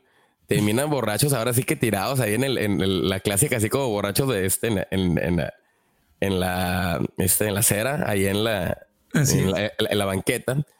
Y por un lado, o sea, así como que dices, ah, ¿cómo vamos a encontrar a Kevin Bacon? Y a mí se me, ahí se me hace como un, un guionazo del tamaño del universo de la galaxia, podríamos decirle aquí. Que la nada la cámara gira a la derecha. Y, a la derecha. y hay una señora, eh, quieren conocer a Kevin Bacon, quieren saber dónde viven. Y pues obviamente pues son las señoras que venden. O sea, no puede faltar en Hollywood. Sí, o sea, no puede faltar en Hollywood esas personas que te dicen de que, ah, el mapa de las casas, el mapa de los artistas, yo te vendo la, la, estatua del Oscar, yo te vendo esta cosa de aquí, o sea, te venden, que te, esas que, hay personas que te venden, o sea, en Hollywood, o sea, si llegas a ir al Hollywood Boulevard, hay personas que te venden incluso cartitas con todos los datos personales de los, de los actores. O sea, llega un punto donde, o sea, como stalker, como cosas así que dices a la madre, qué miedo. O sea, la neta. Y este... Sí, es que, oye, imagínate que, que, hay gente que sí sabe exactamente dónde vive cada estrella y que te hacen un mapa y te puedes decir, mira, él entra a su casa tal y te decir, sí, sí es stalker. Pues es que, es que la neta, pues lucran de eso, a fin de cuentas. Es que, o sea, por un lado, en, en, en el, es como todo, o sea, en cualquier atractivo turístico. O sea, tú vas a una playa eh, que tiene un atractivo turístico en específico, va a haber personas que lucren a morir con ese atractivo turístico. Que si el chupacabras, que si este, que el otro, que si la caca. O sea, el ahorita este, el con todo lo que va a haber, que es, no sé, de Culcán y todo lo que se va a hacer de, la cultura, del, o sea, hablando de yo con México, pero con la cultura maya, este, ¿tú crees que las personas de que eh, nuevamente tienen ese tipo de tours no van a lucrar con la imagen del, del Tenoch Huerta. Obviamente que sí. Claro que van a hacer. Entonces, Hollywood siempre ha sido muy conocido ese tipo de personas de que dicen, oye, pues ahí vienen las, los artistas, pues vamos a hacer dinero con la información de estos vatos. O sea, y por un lado te, te, te a entender que, o sea, el James Gunn te encuentra porque te pone a estas personas que la neta, pues no son nada moralmente correctas. pues es que no, no, no entienden nuestras reglas, ¿no? El bien. No, o sea, por un lado es como que dices, a la madre, qué torcida está la gente en Hollywood, o sea, y pues es el tono de James Gunn. O sea, sí lo podemos decir como que es un guionazo de que la nada salga y, le salve el mundo y digan, a ver, no, eh, yo aquí tengo la información. Y obviamente esto evidentemente pues lo, va a entender. Otra de las cosas que se me hace bien chile de esta escena es que nos, nos recuerdan los poderes de Mantis sea, hay que recordar que Mantis puede controlar a las personas, puede ver, o sea, es, más que nada como una psíquica, creo que es más o menos el cotorreo. Sí, sí, sí, sí, ella es empática, eh, eh, es una empath, eh, podemos decir, sus hace que tú sientas las emociones que ella quiere que tú sientas. Ya es como, como lo manejaba con, con Thanos, con todo este cotorreo. Exactamente. Entonces, pues aquí obviamente nos, nos recuerdan todo este cotorreo y este, a fin de cuentas, esos poderes van a ser más útiles a lo largo de esta, de esta misión, ¿no? Pues entonces ya saben básicamente con este mapa de las estrellas, de las estrellas, ya saben dónde, pues cuál es el camino a la casa de Kevin Bacon. Y al minuto 15, ahora sí que vemos como que en este mapa animado, eh, el camino de la casa de todos los famosos, que se encura porque sale, creo que la, casa, la cara de Margot Robbie, no recuerdo qué otros famosos ahí, o sea, como que fueron conociendo cada una de las casas hasta que llegaron pum, a la casa de, de, Kevin Bacon, ¿no? Fíjate que ya, incluso ya cuando llegan a la casa de Kevin Bacon, algo bien cura que se me hizo porque Kevin Bacon está mirando una película, pero esta película que está mirando se llama este Santa Claus Conquers the Martians. Ah, no sé si, si, si, alguna vez has visto guiñas de esta película. O sea, hay una, o sea, por ahí de los 70 tengo entendido, se hizo muy famoso, obviamente como en esa época pues estaba el sci-fi a todo lo que daba, o sea, salía del sci-fi en, en, cualquier cosita. Este, se hicieron muchas películas de culto en la cuestión de, de Santa Claus contra de los marcianos, Santa Claus contra acá. Era, haz de cuenta como el equivalente de, de Chabelo y Pepito contra los monstruos, contra... Así, este, básicamente. Sí, incurada, pues. Entonces se me hizo bien chilo, o sea, bien curada este, esta, esta referencia de que que pongan a Kevin Bacon mirando una película clásica de Santa Claus Conquers the Martians. Y se encuentra porque también, si se fijan los diálogos que ponen ahí precisamente, le dice de que, o sea, los marcianos le dicen, Santa Claus, tú ya no vas a regresar a la Tierra, cabrón. o sea, es lo que te da a entender de que los marcianos llegan, o sea, lo que viene siendo Drax y, Mantis, y van a secuestrar a, este, a Kevin Bacon. A, Kevin Bacon. y básicamente otra es foreshadowing, ¿no? De que a lo mejor ya no regresa a la Tierra. Entonces, o sea, a fin de cuentas, o sea, vamos a lo que llamamos ahorita este Hollywood Special, vamos 15 minutos. Y la neta, James Gunn se ha aventado un jale, ¿eh? o sea, la neta, o sea, no ha puesto las cosas nomás por ponerlas. Entonces, o sea, como le digo, puedes hacer un Holiday Special que tenga sentido. Entonces, así es como lo va manejando, ¿no? Entonces, aquí podríamos decir que inicia el secuestro de Kevin Bacon. Y, y la neta, o sea, lo vemos nosotros desde la perspectiva de Drax y de Mantis. Y de esa perspectiva es como que vamos a conseguir el regalo para nuestro amigo. Pero si la miráramos desde la perspectiva de, de este, de Kevin Bacon, es de que, madre santa, unos monstruos, unos aliens. O sea, porque al principio, al principio piensas que son visitantes, cosplayers, ¿no? Ajá, o sea, le tocan ahí por el, por el este, por el, visor este que tienen ahí todo tecnológico y dicen, no, no, no. El ring, ¿no? Esos nuevos timbres que tienen cámara y todo. Ya con Alexa, no sé qué chingados que manejen, ¿no? Pero este, entonces, o sea, la maneja de esa manera como que, si ves, la, escena va escalando bien curada. O sea, en el hecho de que, ok, tocan el timbre y que amigos, no neta, pues no los puedo ayudar, muchas gracias, ¿no? Están invadiendo propiedad privada, por favor, retiren. De nada, se meten más y es como que, amigos, lo voy a tener que hablar a la policía, quién sabe qué más, o sea, va escalando y un punto donde ¡pum! rompe la, rompe la ventana Drax, todo esto, ya entra, o sea, ya es una película al estilo de, no sé, o sea, me, viene a la mente la película de, de, este Home Invaders, así tipo Us, o esas películas clásicas, ¿no? De terror. Sea, ya empieza a cambiar el, el, el, tono de la película. Y lo vemos en cuerda porque nosotros como que, o sea, como digo, ves al, al, Drax todo eso brincando en alto del cotarrón. Pero es a la madre, o sea, a mí qué miedo me daría si de la nada veo una persona como Mantis, o sea, con unas antenas que tienes brincan así, ¿no? Sí, o sea, madre terrible. No, Entonces, ya va escalando lo que es la, la secuencia. Y, y, por un lado tiene como que en, este, en esta mitad de la secuencia tiene como un momento de, de, calma que viene siendo donde introducen estos famosos eh, personajitos. O podríamos decir este, no personajes, sino como gags, que viene siendo lo que es el Little Funny Man que es básicamente una. Eh, pues, obviamente en, las de. O sea, no puede faltar una película de Navidad sin un decorativo de Navidad. Entonces, estos monos que inflables que ponen las personas en las en afuera de sus casas, pues obviamente es un duendecito y el, y el, y el Draxi lo, lo, ve y se enamora de él inmediatamente dice, oh, what a, what a cute little funny man. O sea, y ahí ya le agarra ese, ese cotorreo. Es como que, pum, se lo quiere llevar porque es Navidad, dice. Y por otro lado, también Mantis como que agarra un bastón de dulce y le dice, ah, ese está interesante, dice, pero está en cura porque no saben si es un hombre o no. Y dice, ¿cómo va a ser un hombre esa madre? Dice, eh, es like a, shape, o sea, es como una forma, algo. o sea, por ese lado. Y en cierto punto, o sea, eh, entre esta broma y se lo empiezan a, ahora sí que, pues se los llevan, ¿no? Por otro lado, ahora sí que viene otra de las canciones referencias también en esta secuencia, que es la canción de I Want an Alien for Christmas, que esta, esta canción es de Fountains of Wayne. Entonces, nos da a entender lo mismo. O sea, James Gunn está utilizándolo no, no, no, no por cualquier cosita. O sea, quiero un alien que en cierto punto el Kevin Bacon es el alien para los, para Mantis y para Drax, para Navidad. O sea, lo están robándose un alien. Entonces, aquí para escalar la secuencia, llega la policía y pues obviamente, pues aquí pues todo se va a la cuestión física, ¿no? De que si le disparan y Drax que la clásica, ¿no? De que, ah, me dan cosquillas, me van a hacer que me orine y todo el cotorreo, ¿no? O sea, es el lado chusco, pues. Y este, pues Mantis eh, de nuevo utiliza sus poderes, los, duerme a los, a los policías. Y te das cuenta que, pues es que estos son, no, tú le disparas a Trax y... no, o sea, realmente no, no, funciona. Sí, sí, la, clásica, porque podríamos decir como que la clásica, si hace una cuestión de superhéroes, tú le disparas al villano, es como que el villano va y de malada mata a todos los demás. O sea, si hubieran sido los, los secuaces de Thanos, tú sabes que ahorita hubieran hecho añicos a los, a los policías en cinco segundos. Claro. Entonces, por el lado de que pues Drax o sea, tiene esa regla también de no matar, porque aquí obviamente levanta al- al- a la patrulla y, y, y- y este Mantis lo regaña, decir como que cabrón, no mates humanos, o sea, no, no, no, no, no debemos de hacerlo. pues. O sea, realmente venimos por, por lo que va Kevin Bacon, ¿no? Entonces vemos todo cómo va Y, escalando y- y este ese que, que- y, y esta parte, porque también ves el lado, eh, especialmente de Mantis, que es muy humana sobre el sentido de ya te dije que no los lastimes, no los puedes matar, ¿no? Y les dices que no me dices las reglas, ¿no? Y llega con los policías y bueno, les voy a dar eh, eh, este, esto que yo tanto quería, pero se lo estoy dando a ustedes, ¿no? Que es justo. y le dice, ¿verdad que no parece ser humano? Y Y no, no lo es. El policía con cara así de que, what the fuck. Entonces, está incurada porque ves esta parte de inocencia de ella, pero al mismo tiempo que pues, son peligrosos. Ellos en la Tierra son personajes muy peligrosos. Sí, de hecho.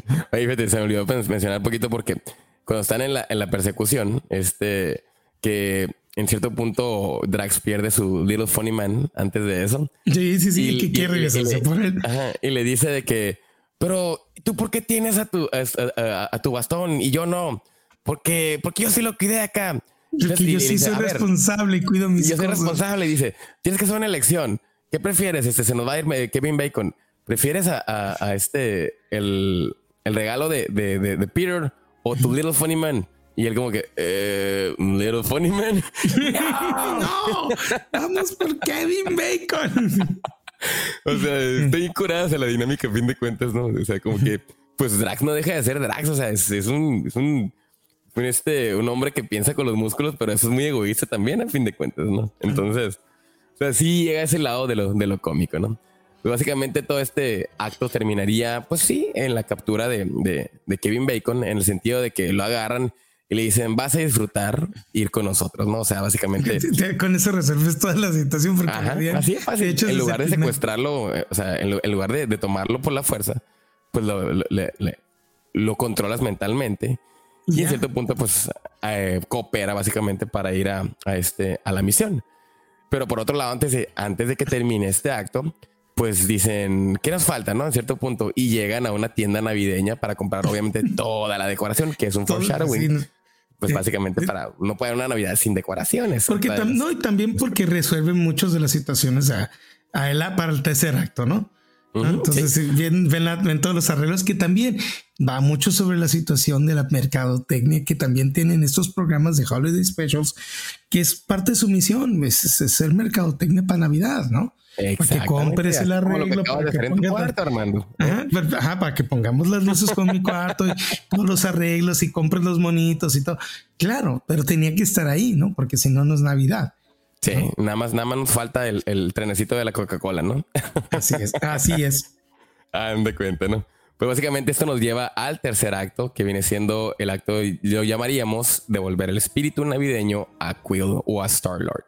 Llega el de, minuto darle, 20. de darle el regalo que nadie más le ha dado.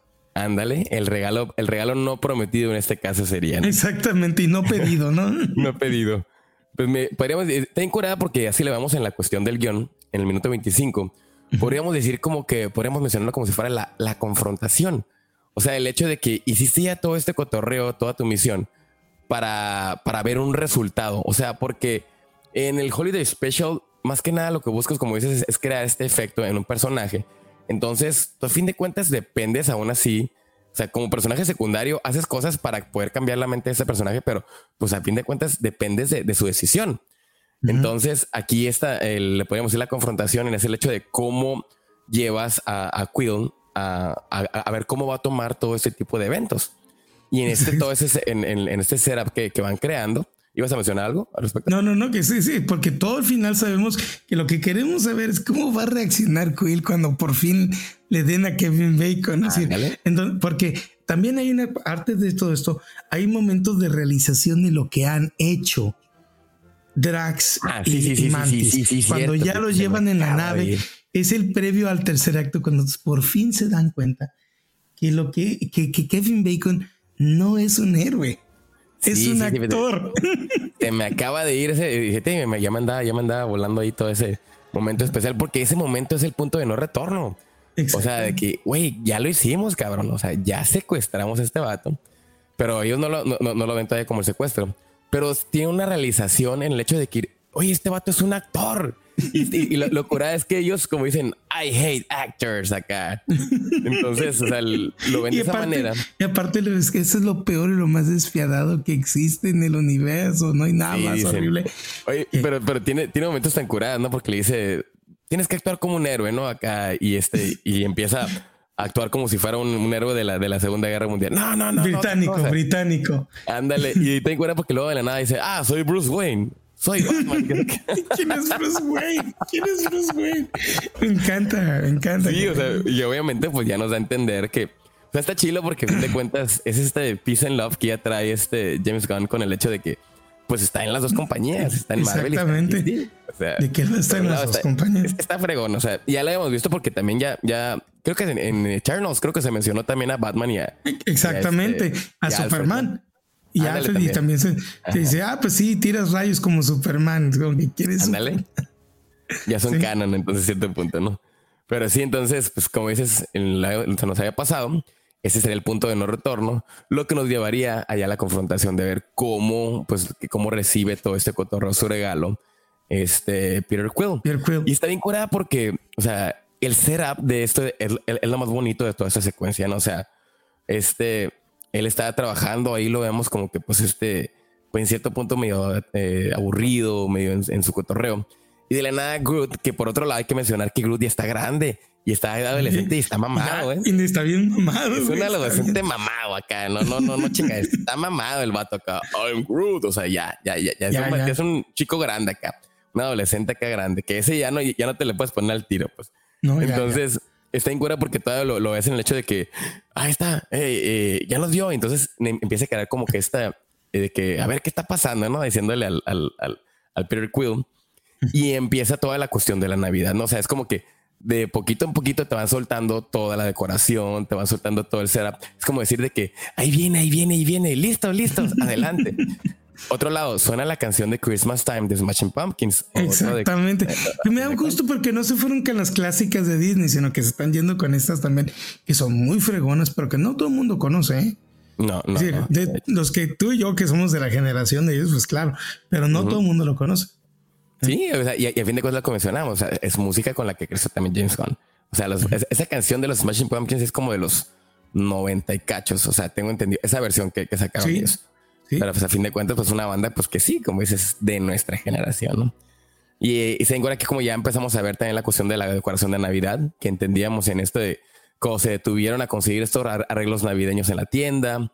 Este, está en porque aquí Nebula que suelta la, la, la, como esta nieve, ¿no? O sea, como que hacen toda la decoración de la, de la, nieve. Y estoy porque está Peter de que, ¿qué está pasando?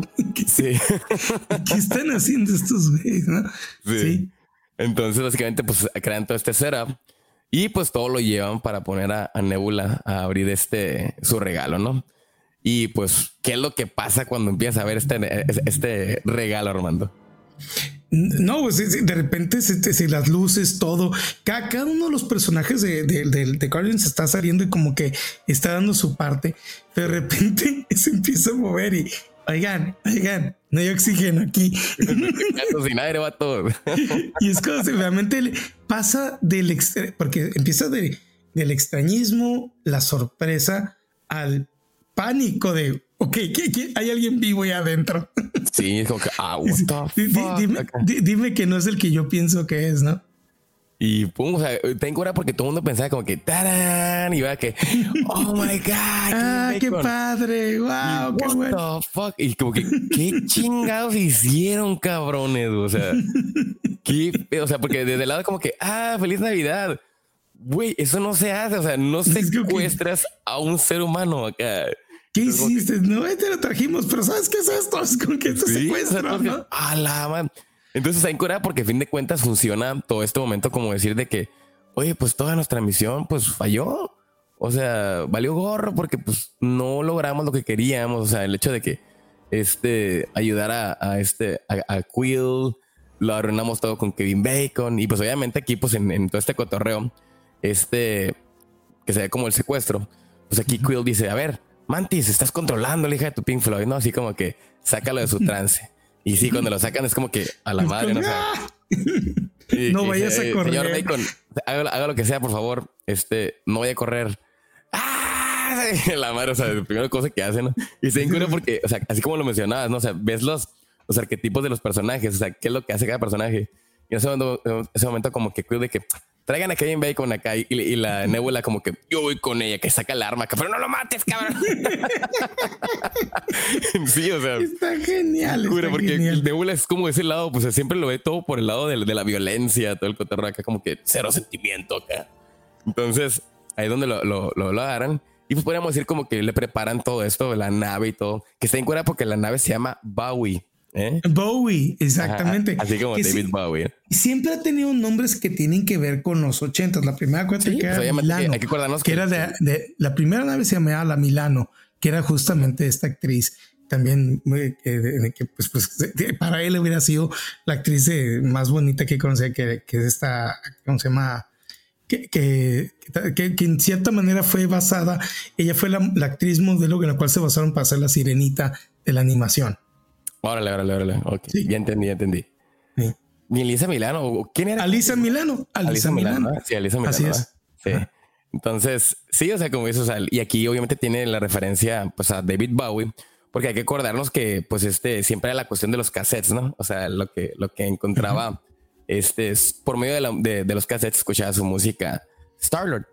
Entonces, aquí por ese lado, pues le llaman a la, a la, nave, le llaman el, el, el, el, el Bowie. Entonces, Así es. deciden todo esto, pues llevar a Kevin Bacon de vuelta. Vemos el minuto 32, pues este Santa Claus que se está desinflando como que en, en señal de que pues valió gorro, o sea. De que la Navidad y que todo esto está también valiendo gorro. Sí, o sea, la Navidad no funciona, loco. Acá vemos a Santa Claus ahí valiendo gorro, ¿no? Entonces, a mí se hace incurada este, eh, toda esta parte, ¿no? Por otro lado, suena una canción, otra canción que se llama Here It's Christmas Time. Bueno, bueno, em, eh, va a empezar, ¿no? Con la cuestión esa. Sí. Y este, el, en este lado viene como que el momento de, podemos decir, el momento de agnarosis, donde este, pues ahora sí que la persona que estuvo contando toda la historia, la, persona que culpable de todo esto, que fue este, básicamente el, hermano de James Gunn, que es este, se me acaba de ir el nombre, el... ¿Qué le dices? Kremlin, Kremlin o esto te voy a decir, es que acá lo, tengo anotado. ¿Qué tío se nos, se nos faltó? sí, sí, pero sí, sí, sí. Es que Kraglin, es Kraglin, Kraglin, exactamente. Que le dice, no, pues es que nos basamos sobre lo que nos dijo Kraglin. Y que, ah, es que tú no sabes cómo terminó esa historia. Exacto. Pero antes de eso, antes de eso, antes de eso, ¿no? Ah, bueno. Es que aquí viene como un momento de desilusión. Que en cierto punto esa secuencia sería como que Kraglin convence a Kevin Bacon de por qué quieren. Ah, eh, que le da el contexto. Le da el contexto. Sí. básicamente. O sea, que Quill pues siempre contaba sus historias, las historias de Kevin Bacon cuando estaba niño.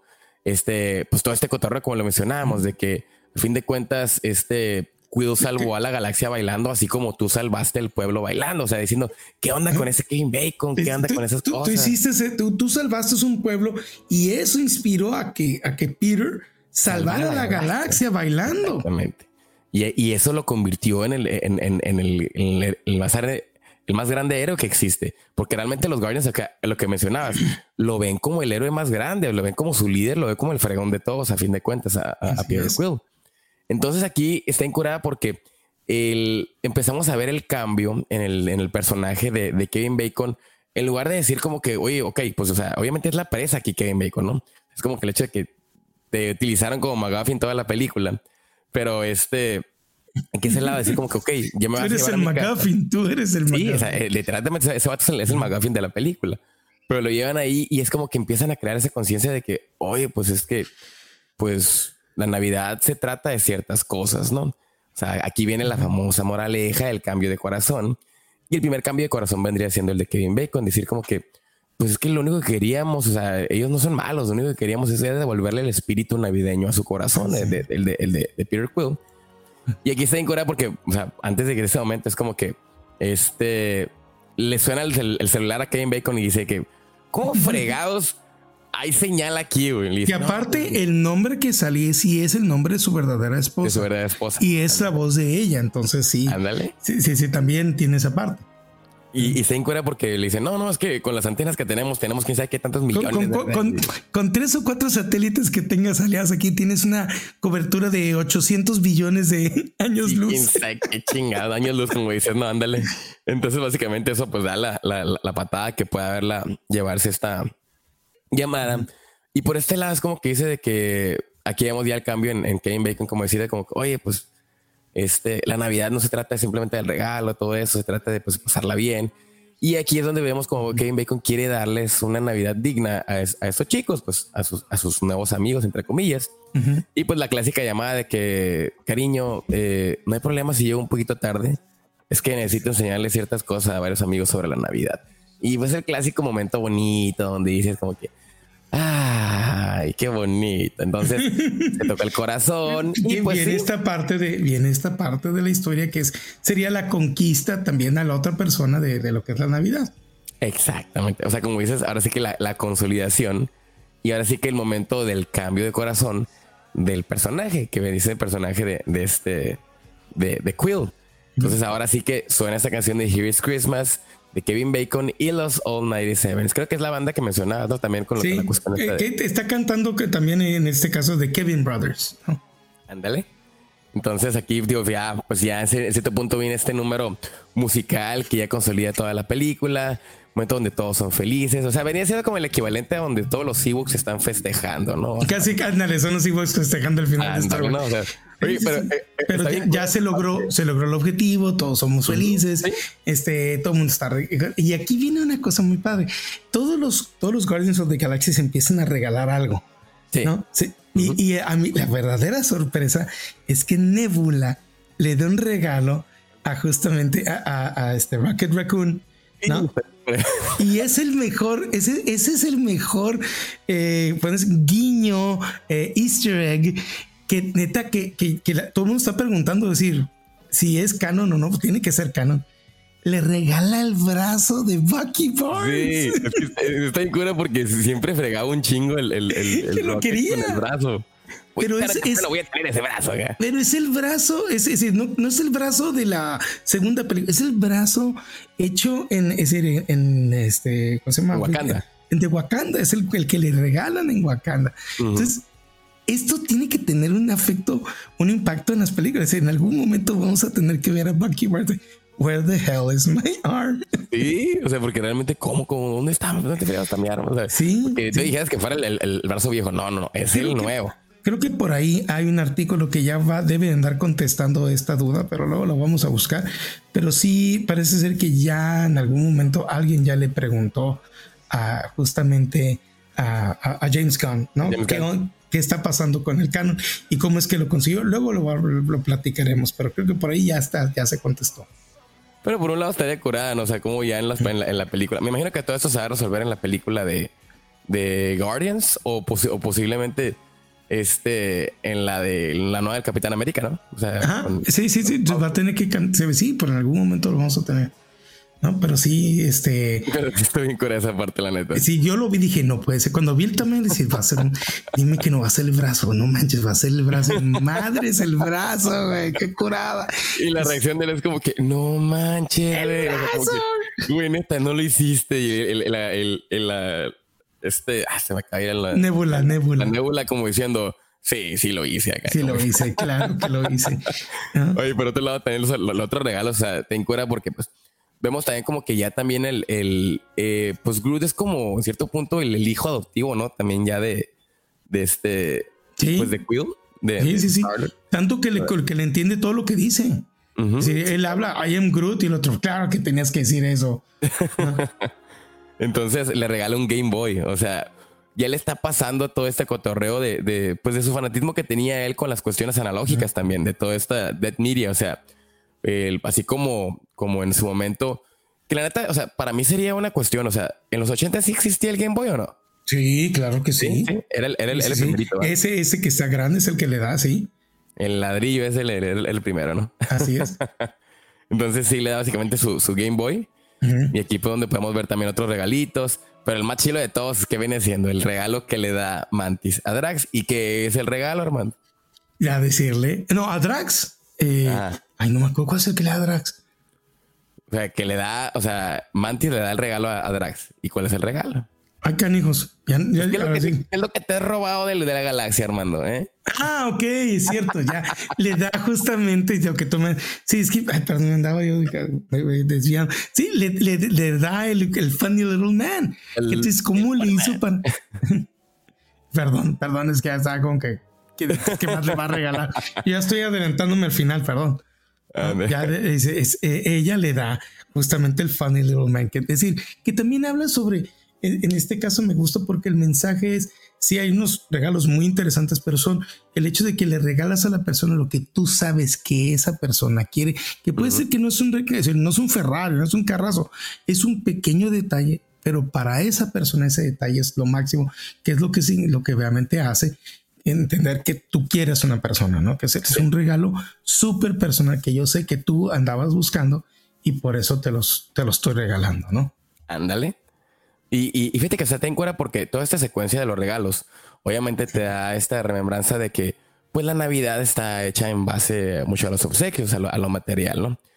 Pero a fin de cuentas, o sea, vemos que, o sea, en esta toda esta secuencia vemos la despedida de Kevin Bacon, todo ese cotorreo. O sea, todavía incluso se, se, queda en el cotorreo de que lo vemos en Easter, chicos, acá, por un Exactamente. Que le, pues, va a haber un Easter special también. Un Easter special que te Que sí va a haber los que sí existen los Easter specials también. Oye, está, está bien cura porque esta secuencia termina bien chila, ¿no? Con, con Nebula diciendo, bueno, al parecer no todos los actores son unos pedazos de mierda. de mierda. me encanta, no, piece of shit. no todos son. Tirándose así. Ay, también. Oye, pero por un lado, cuando, cuando están en el musical está bien chilo porque cada uno como que está bailando el cotorreo. Está la, la, la, perrita esta, es la perrita rusa, ¿no? Que sería. Es la perrita, es la perrita rusa. Sí, ¿no? Y me encanta que tiene un collar, que tiene un collar como el de en la película de App, que es con la que se puede comunicar. Ajá, de hecho. Ándale. Y se engura porque aquí se, la, relación que tiene más que nada con Rocket, ¿no? O sea, este pedo. Me encanta porque pues, se, comunica también como si eres un perro que se, comunica, pero es un perro, ¿no? Tiene poderes psíquicos, es lo más curada, ¿no? O tiene poderes psíquicos, pero la vemos en el primer acto de que es que quiero de los regalitos que tienes ahí en la bolsa. Es, que pone condiciones, o sea, me tratan muy mal y dice, ah, bueno, entonces ya, ya, como me hiciste esto, me tienes que dar uno de tus regalitos que tienes acá. Ya le hemos como, como un buen perrito, ¿no?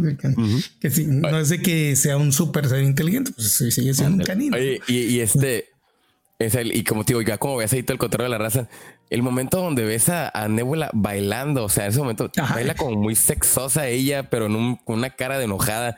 Neta, cómo solté la carcajada, porque, o sea, ¿Cómo me imaginarías a, Nebula bailar? Pues realmente. claro, es una Nebula que está bailando este, en, ese, en protesta, podemos decir, pero pues sigue siendo sexosa sin saberlo, ¿no? Sí, o sea, lo es que.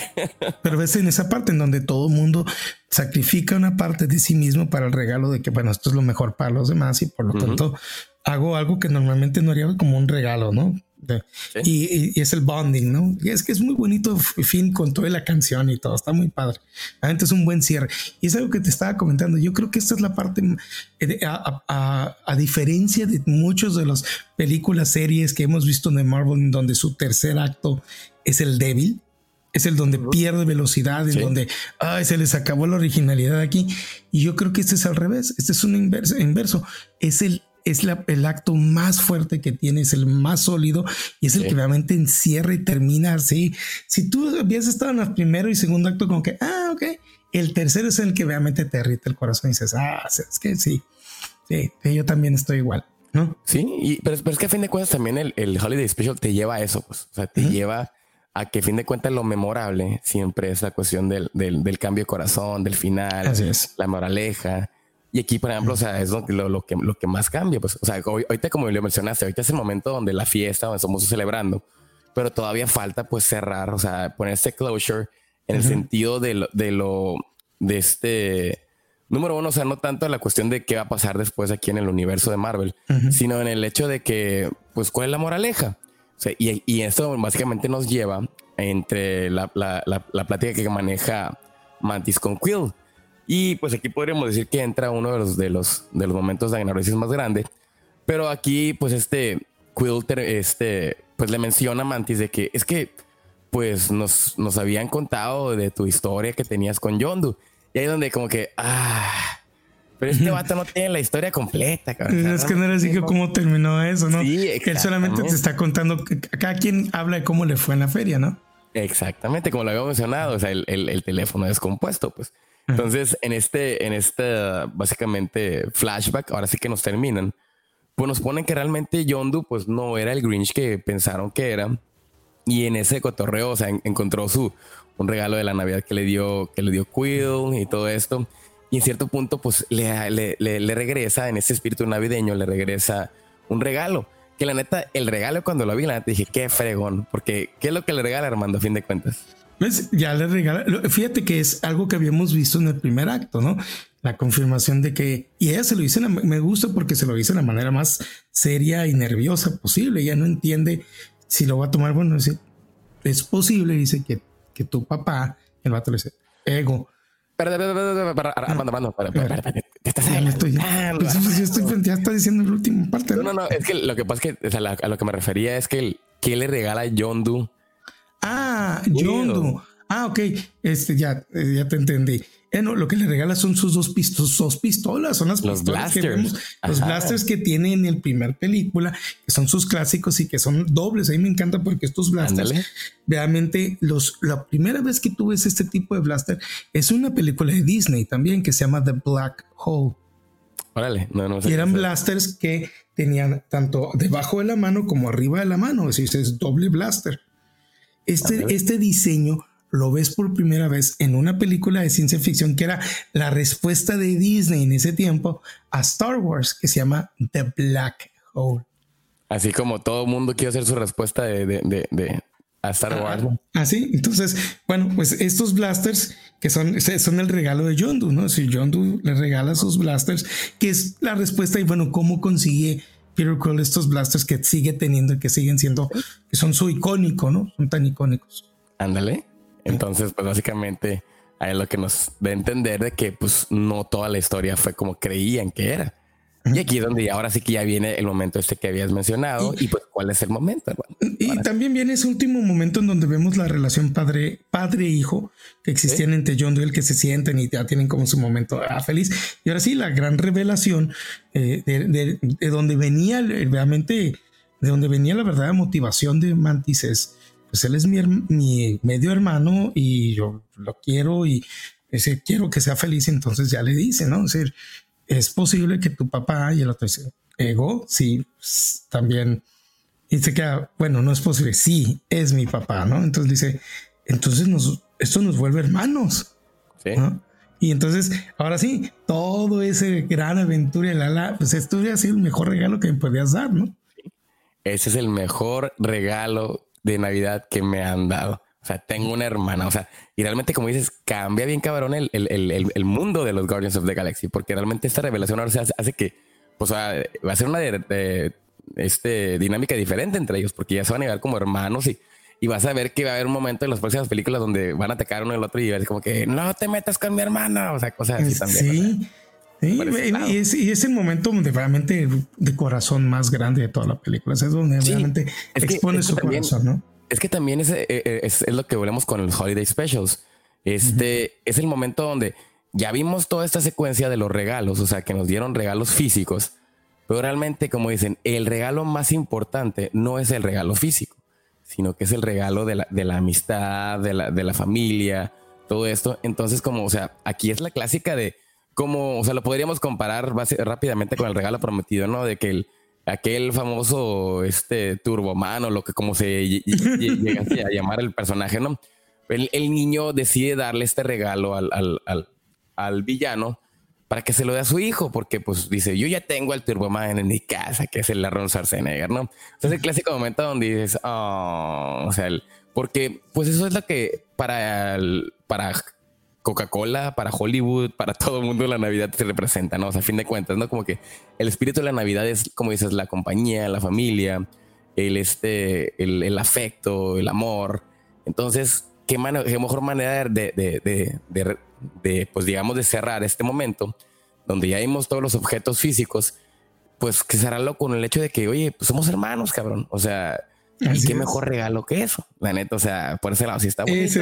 más que cualquier, así que el regalo prometido, ¿no? El mejor regalo que, que, cualquier cosa física es el contacto humano y el, y el de saber que hay otro familiar, otra persona, porque entonces eso significa, acuérdate, para el que no está solo que literalmente no está solo porque él había perdido a su mamá, su papá salió todo un loco a quien tuvo que matar, no, un viejo loco que tuvo que matar y pierde a Gamora. Entonces ahora es, pues ya no estoy solo, tengo a alguien que es sangre, mi sangre, ¿no? exactamente. O sea, podríamos decir que ahora sí que le pasó lo mismo que a Scrooge o incluso al Grinch. O sea, ya, tiene, su mamá no solamente, no solamente aprende lo que sabe, sino que aparte suma suman integrante más, ¿no?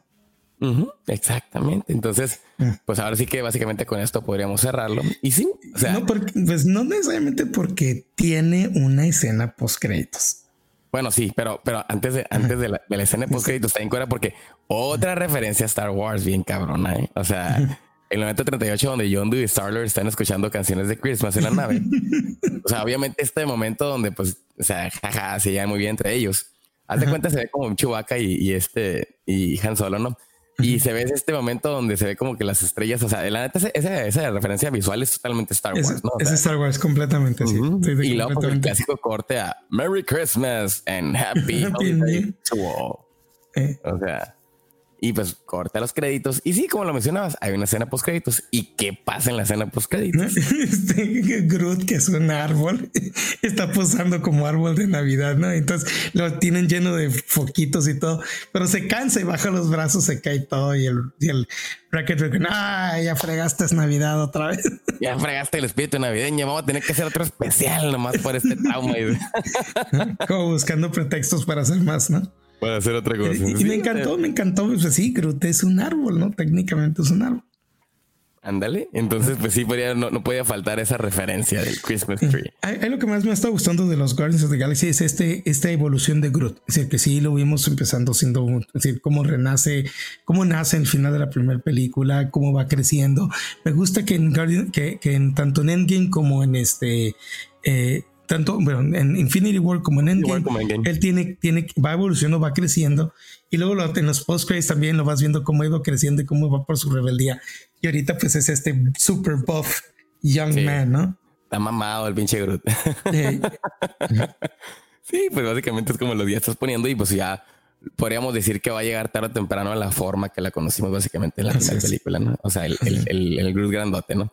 Pero la neta se me hace incluso más mamado este Groot que el, que el, que el, original. Sí, no, no, no, súper más mamado. A lo mejor no está alto, pero sí está bien ponchado, ¿no? Bien ponchado. pues sí, básicamente, pues con eso llegamos al final del, del, de la, pues básicamente ese Holiday Special, Armando. Pues, muy divertido. ¿qué piensas al respecto? ¿Cuáles son tus, tus, Digo, normalmente los Holiday Specials no son de la mejor calidad, son, son episodios que están hechos, como tú hemos, dicho, pues mercadotecnia, de mercadotecnia, vender, es para nomás refrescarle a la gente que ahí existe este grupo de personas que son muy famosas y que por ser Navidad hay que volverlos a ver. Pero este obviamente se me hace un capítulo muy sólido, muy bueno. Agradezco que lo hayan hecho, entiendo por qué lo hicieron. Y realmente decir, digo, no es una película, serie, gabota, pero sí es, sí es lo suficiente importante para establecer canon y que va a generar consecuencias a futuro. A lo mejor para cuando veamos la tercera película de Guardians of the Galaxy, esto va a estar referenciado, ¿no? Sí, totalmente. O sea, le hemos mencionado que a lo mejor no, a muchos no le gustaba el cotorreo este de que lo que pasara en Disney Plus, pues realmente tuviera tanto, eh, digamos, que se reflejara tanto en lo que es en las películas ya en, el, en, la pantalla grande, ¿no? Pero pues sí, o sea, a fin de cuentas es la dinámica que ha manejado Marvel. Y por un lado, la neta, pues como lo mencionábamos, o sea, para hacer un Holiday Special, la neta está bien hecho. está muy sólido. Está muy, Está bastante eso, pero habla pues mucho de, otra vez, James Gunn, su capacidad de, de, pensar muy bien por qué. decir, se ve que no fue algo de que, ah, pues sí, porque vamos a vender, ¿no? Tenía una razón de ser, tiene un, una historia muy importante y, y, pues habla por qué es que justamente le acaban de dar el lugar que le dieron en DC. Y por eso es, por eso es que, importan. A James Gunn no, le importan los personajes, la neta. Y, es algo que él, pues, él le ha dicho para aquellos, en este caso, cuando me preguntan cómo ves tú el futuro del DC Universe, lo veo con buenos ojos porque si está en manos de alguien como James Gunn y él ha dicho, yo estoy buscando una estructura a 10 años en películas, series, animaciones, caricaturas, en donde lo más probable es que va a casar el Animation Studio con justamente con las películas. Y entonces ahora sí, a 10 años vamos a ver una firma sólida de DC. Y eso a mí, eso a mí me tiene muy contento. A mí también, la neta. O sea, sí, como le he mencionado, o sea, sin entrar en el tema de DC, o sea, a mí la neta se me hace como que lo, fue lo mejor que pudo haber pasado. Y, y la neta, o sea, independientemente también el trabajo que voy a tener él ya después con Marvel o no, o sea, oh, pues me emociona Guardians 3, la neta. a mí me emociona Guardians 3, pero me emociona mucho más el futuro de DC bajo, bajo la visión de justamente James Gunn. Realmente sé que va a ser una visión, va a ser un mundo muy bonito en donde ahora vamos a tener dos empresas con buenas historias. Esperemos, porque ya vemos que... Ajá, así es. Oye, Armando, pues entonces este, pues digo, ya concluimos este episodio. Y pues ahora sí que hay que hacer el anuncio para el próximo episodio. Y ahorita que estuvimos ahora sí que dándole y dándole y dándole con las referencias de Star Wars, pues a la fregada. ¿Qué, ¿Cuál va a ser nuestro próximo episodio de este análisis del podcast? Star Wars, Star Wars Holiday Special. Ande, güey. Vamos a con Star Wars Holiday Special. a ver, ¿cómo le hacemos? Mira, tengo que refrescarme sobre eso, pero híjoles, hay un chorro de videos ahí donde lo vamos a poder volver a ver. O sea, es que hay que anunciarlo. O sea, realmente, este, como o sea, tú me lo mencionabas antes en la cuestión de, los, de los coleccionistas. Esta película no se puede encontrar este, en cuestión física de manera oficial, ¿no? Tengo no, entendido. No, no se vende de manera oficial. Lo tienes que conseguir bajo alguna copia bootleg ahí, como diríamos, de los siete mares, ¿no? este, porque, ¿no? bonito. Eh, porque no hay manera de conseguir bajo, bajo la podemos decir, oficialmente bajo Lucasfilm no existe una copia oficial de esta. Compró todos los, los, los, tapes, algo así como estuvo, ¿no? Para desaparecerlos, ¿no? Exactamente. Y como acuérdate, como este es algo que técnicamente está compartido entre la cadena televisiva que le compró los derechos, quien produjo la, eh, para televisión y Lucasfilm, pues ahí este, es decir, entre los dos no se han puesto de acuerdo. No sé, quien a lo mejor lo tendría que haber sacado era la cadena televisiva en video, pero Lucasfilm compró todos los, todos los cassettes que existían y adiós, ¿no? Decir, a darles cuello. Pero a fin de cuentas, pues no, no se salvaron. Y están, pues, lo, pueden ver en, en, YouTube. Es que imagínate, sí, es que imagínate cuántos no en ese tiempo ya existían las videocaseteras, no agarraron y se pusieron a grabar ahí bajo la pésima calidad que a lo mejor existía, o como la existiera, pero ahí está grabado por siempre y esos no los puedes parar. Y pues como dices ahorita, si, si te encuentras VHS, son custom made, o sea, son grabaciones de las personas que agarraron este eh, que en, ese, en su época, pues no sé si fueron los beta o, el central VHS para este, para luego comercializarlo, ¿no? Pero sí. entonces, básicamente, si ustedes, si las personas que no lo han visto, recomendamos que para este próximo episodio lo vean, está en YouTube el episodio completo. Así es. O pues también lo pueden encontrar en ciertas páginas de, internet, ¿no? En ciertos portales ahí de internet. Exactamente. Pero me imagino, o sea, pues ya dirigiéndonos a los fans de Star Wars, pues me imagino que no tendría por qué este, ser un episodio que no han visto. Exactamente. Si eres un verdadero fan de Star Wars, sabes de lo que estamos hablando. Está inclusive ya referenciado en el primer episodio de The Mandalorian. Entonces tienes que, tienen que haberlo visto, ya tienen que saber qué es. ¿Cómo lo, hacen la Porque le dice, cuando recién captura el primero, le dice, ah, yo quería irme con mi familia por Light Day. Ah. por el Light Day, es el día que están justamente celebrando o conmemorando en el Holiday Special de Star Wars. Entonces, que está muy, que, que, que ya que lo analicemos, la neta está medio raro en esta madre, ¿verdad? No, no, pero sí, mira, fue muy interesante. Yo creo que cuando, bueno, cuando yo estaba viendo por primera vez ese episodio, el hecho que lo dijeran fue el primer guiño que, que te diste cuenta que los que estaban creando esta, esta nueva serie amaban verdaderamente Star Wars y decían, vato, conocemos que la odian, pero ahí les va el guiño, ¿no? Y todo el mundo dice, ah, es canon, es que la es canon. Entonces, Ya, ya lo Madre santa. Sí. Sí, pues la neta no dudes que luego hagan más guiños ya con este cotorreo de, de, los holidays. Es viable, es viable. Pero esa también, yo creo que lo mejor que tiene ese Holiday Special es la presentación por primera vez de Boba Fett animada, pero era su primera vez que, que lo escuchas y que dice My name is Boba Fett. Boba Fett. Pues ya es. Pues entonces eso se verá para el, lo dejamos para la próxima semana. Así es. Ya lo saben, tienen la tarea, chicos, escuchas, este, tienen la tarea de ver ese episodio de Star Wars Holiday Special. Y pues nos vemos la próxima semana para seguir con este análisis. Armando, danos este tu información de dónde pueden encontrar los escuchas en las redes sociales, en pues internet. Ya saben que me pueden escuchar y me pueden ver y nos pueden leer en Héroes sin Límite. Estamos en Twitter, estamos en YouTube, estamos en Facebook, en Instagram y los lunes a las 8 de la noche, hora local, nos pueden ver en vivo donde damos nuestras reseñas de películas, series y muchas otras cosas más que tienen que ver con la cultura popular. Así es, pues sí, por igual, como siempre lo menciono, soy parte también de los héroes sin límite, orgullosamente. Y pues ya saben, chicos, aquí todas las semanas dándole duro a este podcast, pues que nos especializamos básicamente en el análisis de guiones cinematográficos. Pues en nombre de Armando Esponda, yo soy Joe Green, su anfitrión, y nos vemos la próxima semana en este podcast llamado ¿Cómo se escribió esa película? Hasta luego.